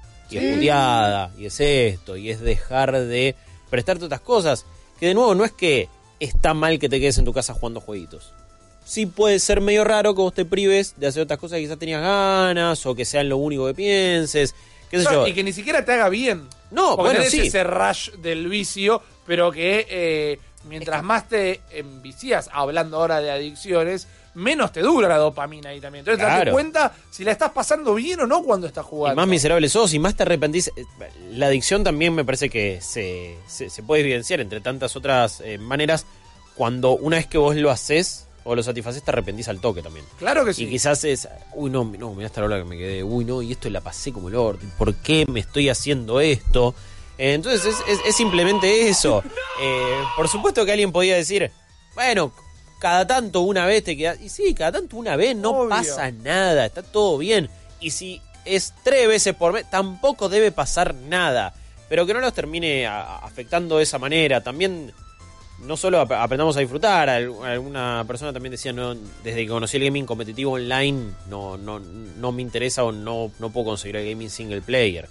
Y es como, bueno, ¿cuánto ha contribuido también eso y esa necesidad de competencia constante a que de repente salgan eh, análisis o determinaciones como esta? Bueno, el doctor me propuso, me contó de un experimento que ya tiene 40 años, que me parece lo pone en términos muy simples. Es de una rata que le pusieron un electrodo en la cabeza y cada vez que accionaba una palanca, el electrodo se disparaba y producía una descarga eléctrica que producía placer a la rata. El asunto Bien. es que va a quedar medio mal, pero la rata le dio la palanca hasta no poder más. Hasta que se murió de placer. Claro, porque dejó de comer, de tomar agua, de lo que sea, por solamente por estar jugando con esa palanca que le producía esto. Y recuerden que todo tipo de acción lo que va a necesitar cada vez que la alimentás es que aumentes exponencialmente para poder seguir eh, sintiendo esta oleada de placer que al principio. Exacto, yo lo único que les voy a pedir, ya estamos pisando las 12 de la noche, nos vamos a ir, va a llegar muchísimo más contenido de malditos nerds. Esto es un tema serio, les parezca o no, es un tema serio. Si de repente, y digo esto sin ningún tipo de problemas de decirlo, para la redundancia, si de repente en el noticiero, en el matutino, en el magazine de la tarde, eh, sea quien sea que lo esté conduciendo, empiezan a decir huevadas con esto, investiguen, vivimos en la era de la información, vayan a internet. El video que estábamos viendo mientras charlábamos de esto, lo que es un video que habla de la adicción a los videojuegos, lo encontré entrando a YouTube y puse Organización Mundial de la Salud, videojuegos, y me saltó el canal oficial. Si están interesados o si ven que a tu vieja, a tu viejo, a tu abuela, al kiosquero de la esquina, le están metiendo caca en la cabeza y te empieza a dar un sermón a vos como eh, es un nuevo cáncer los videojuegos, informate e informá. Porque parece una boludez, son dolencias modernas, pero son justamente cosas que vienen con el avance del mundo. Hablamos millones de veces que si la industria no estuviera como estuviese el día de hoy, nosotros no estaríamos haciendo este programa. De la misma manera, el ser humano va cambiando con estas cosas. Entonces, informate, estás a un segundo de la información, no caigan en huevadas. Eh, te voy a robar un segundito, un segundito súper rápido. Acá Lucía decía que había muchos chicos que encontraban su lugar en los videojuegos, cosa que está perfecto de aceptación social. Lo que no hay que hacer es sustituir tus necesidades básicas. Totalmente. Podés tener una comunidad, pero una comunidad que también te apoye a ser mejor persona. Exactamente, nosotros nos recontramos y lo primero que voy a hacer cuando salga de este estudio es ir corriendo a buscar una porción de pizza de almacén de pizza que no estuvo alimentando durante toda la noche y yo todavía no pude agarrar la mía. Eso es actitud almacén, la que tenemos en este programa, la que le ponemos todos los lunes y esperamos a verlos acompañados con la energía que ustedes se merecen. Muchísimas gracias, Steph. Gracias, Muchísimas gracias, Guillo, por el laburo de todos los días. Pasó por este programa Kevin Aguero. Le mandamos un gran, gran beso a Ceci Bona, que hoy no pudo estar con nosotros. Tevi García en la operación de audio. El gran Nico Patas en video. Nico Carnavale en web. Y yo, Rippy, me despido por última vez y le digo que nos encontramos mañana a las 10 de la noche. Hasta luego.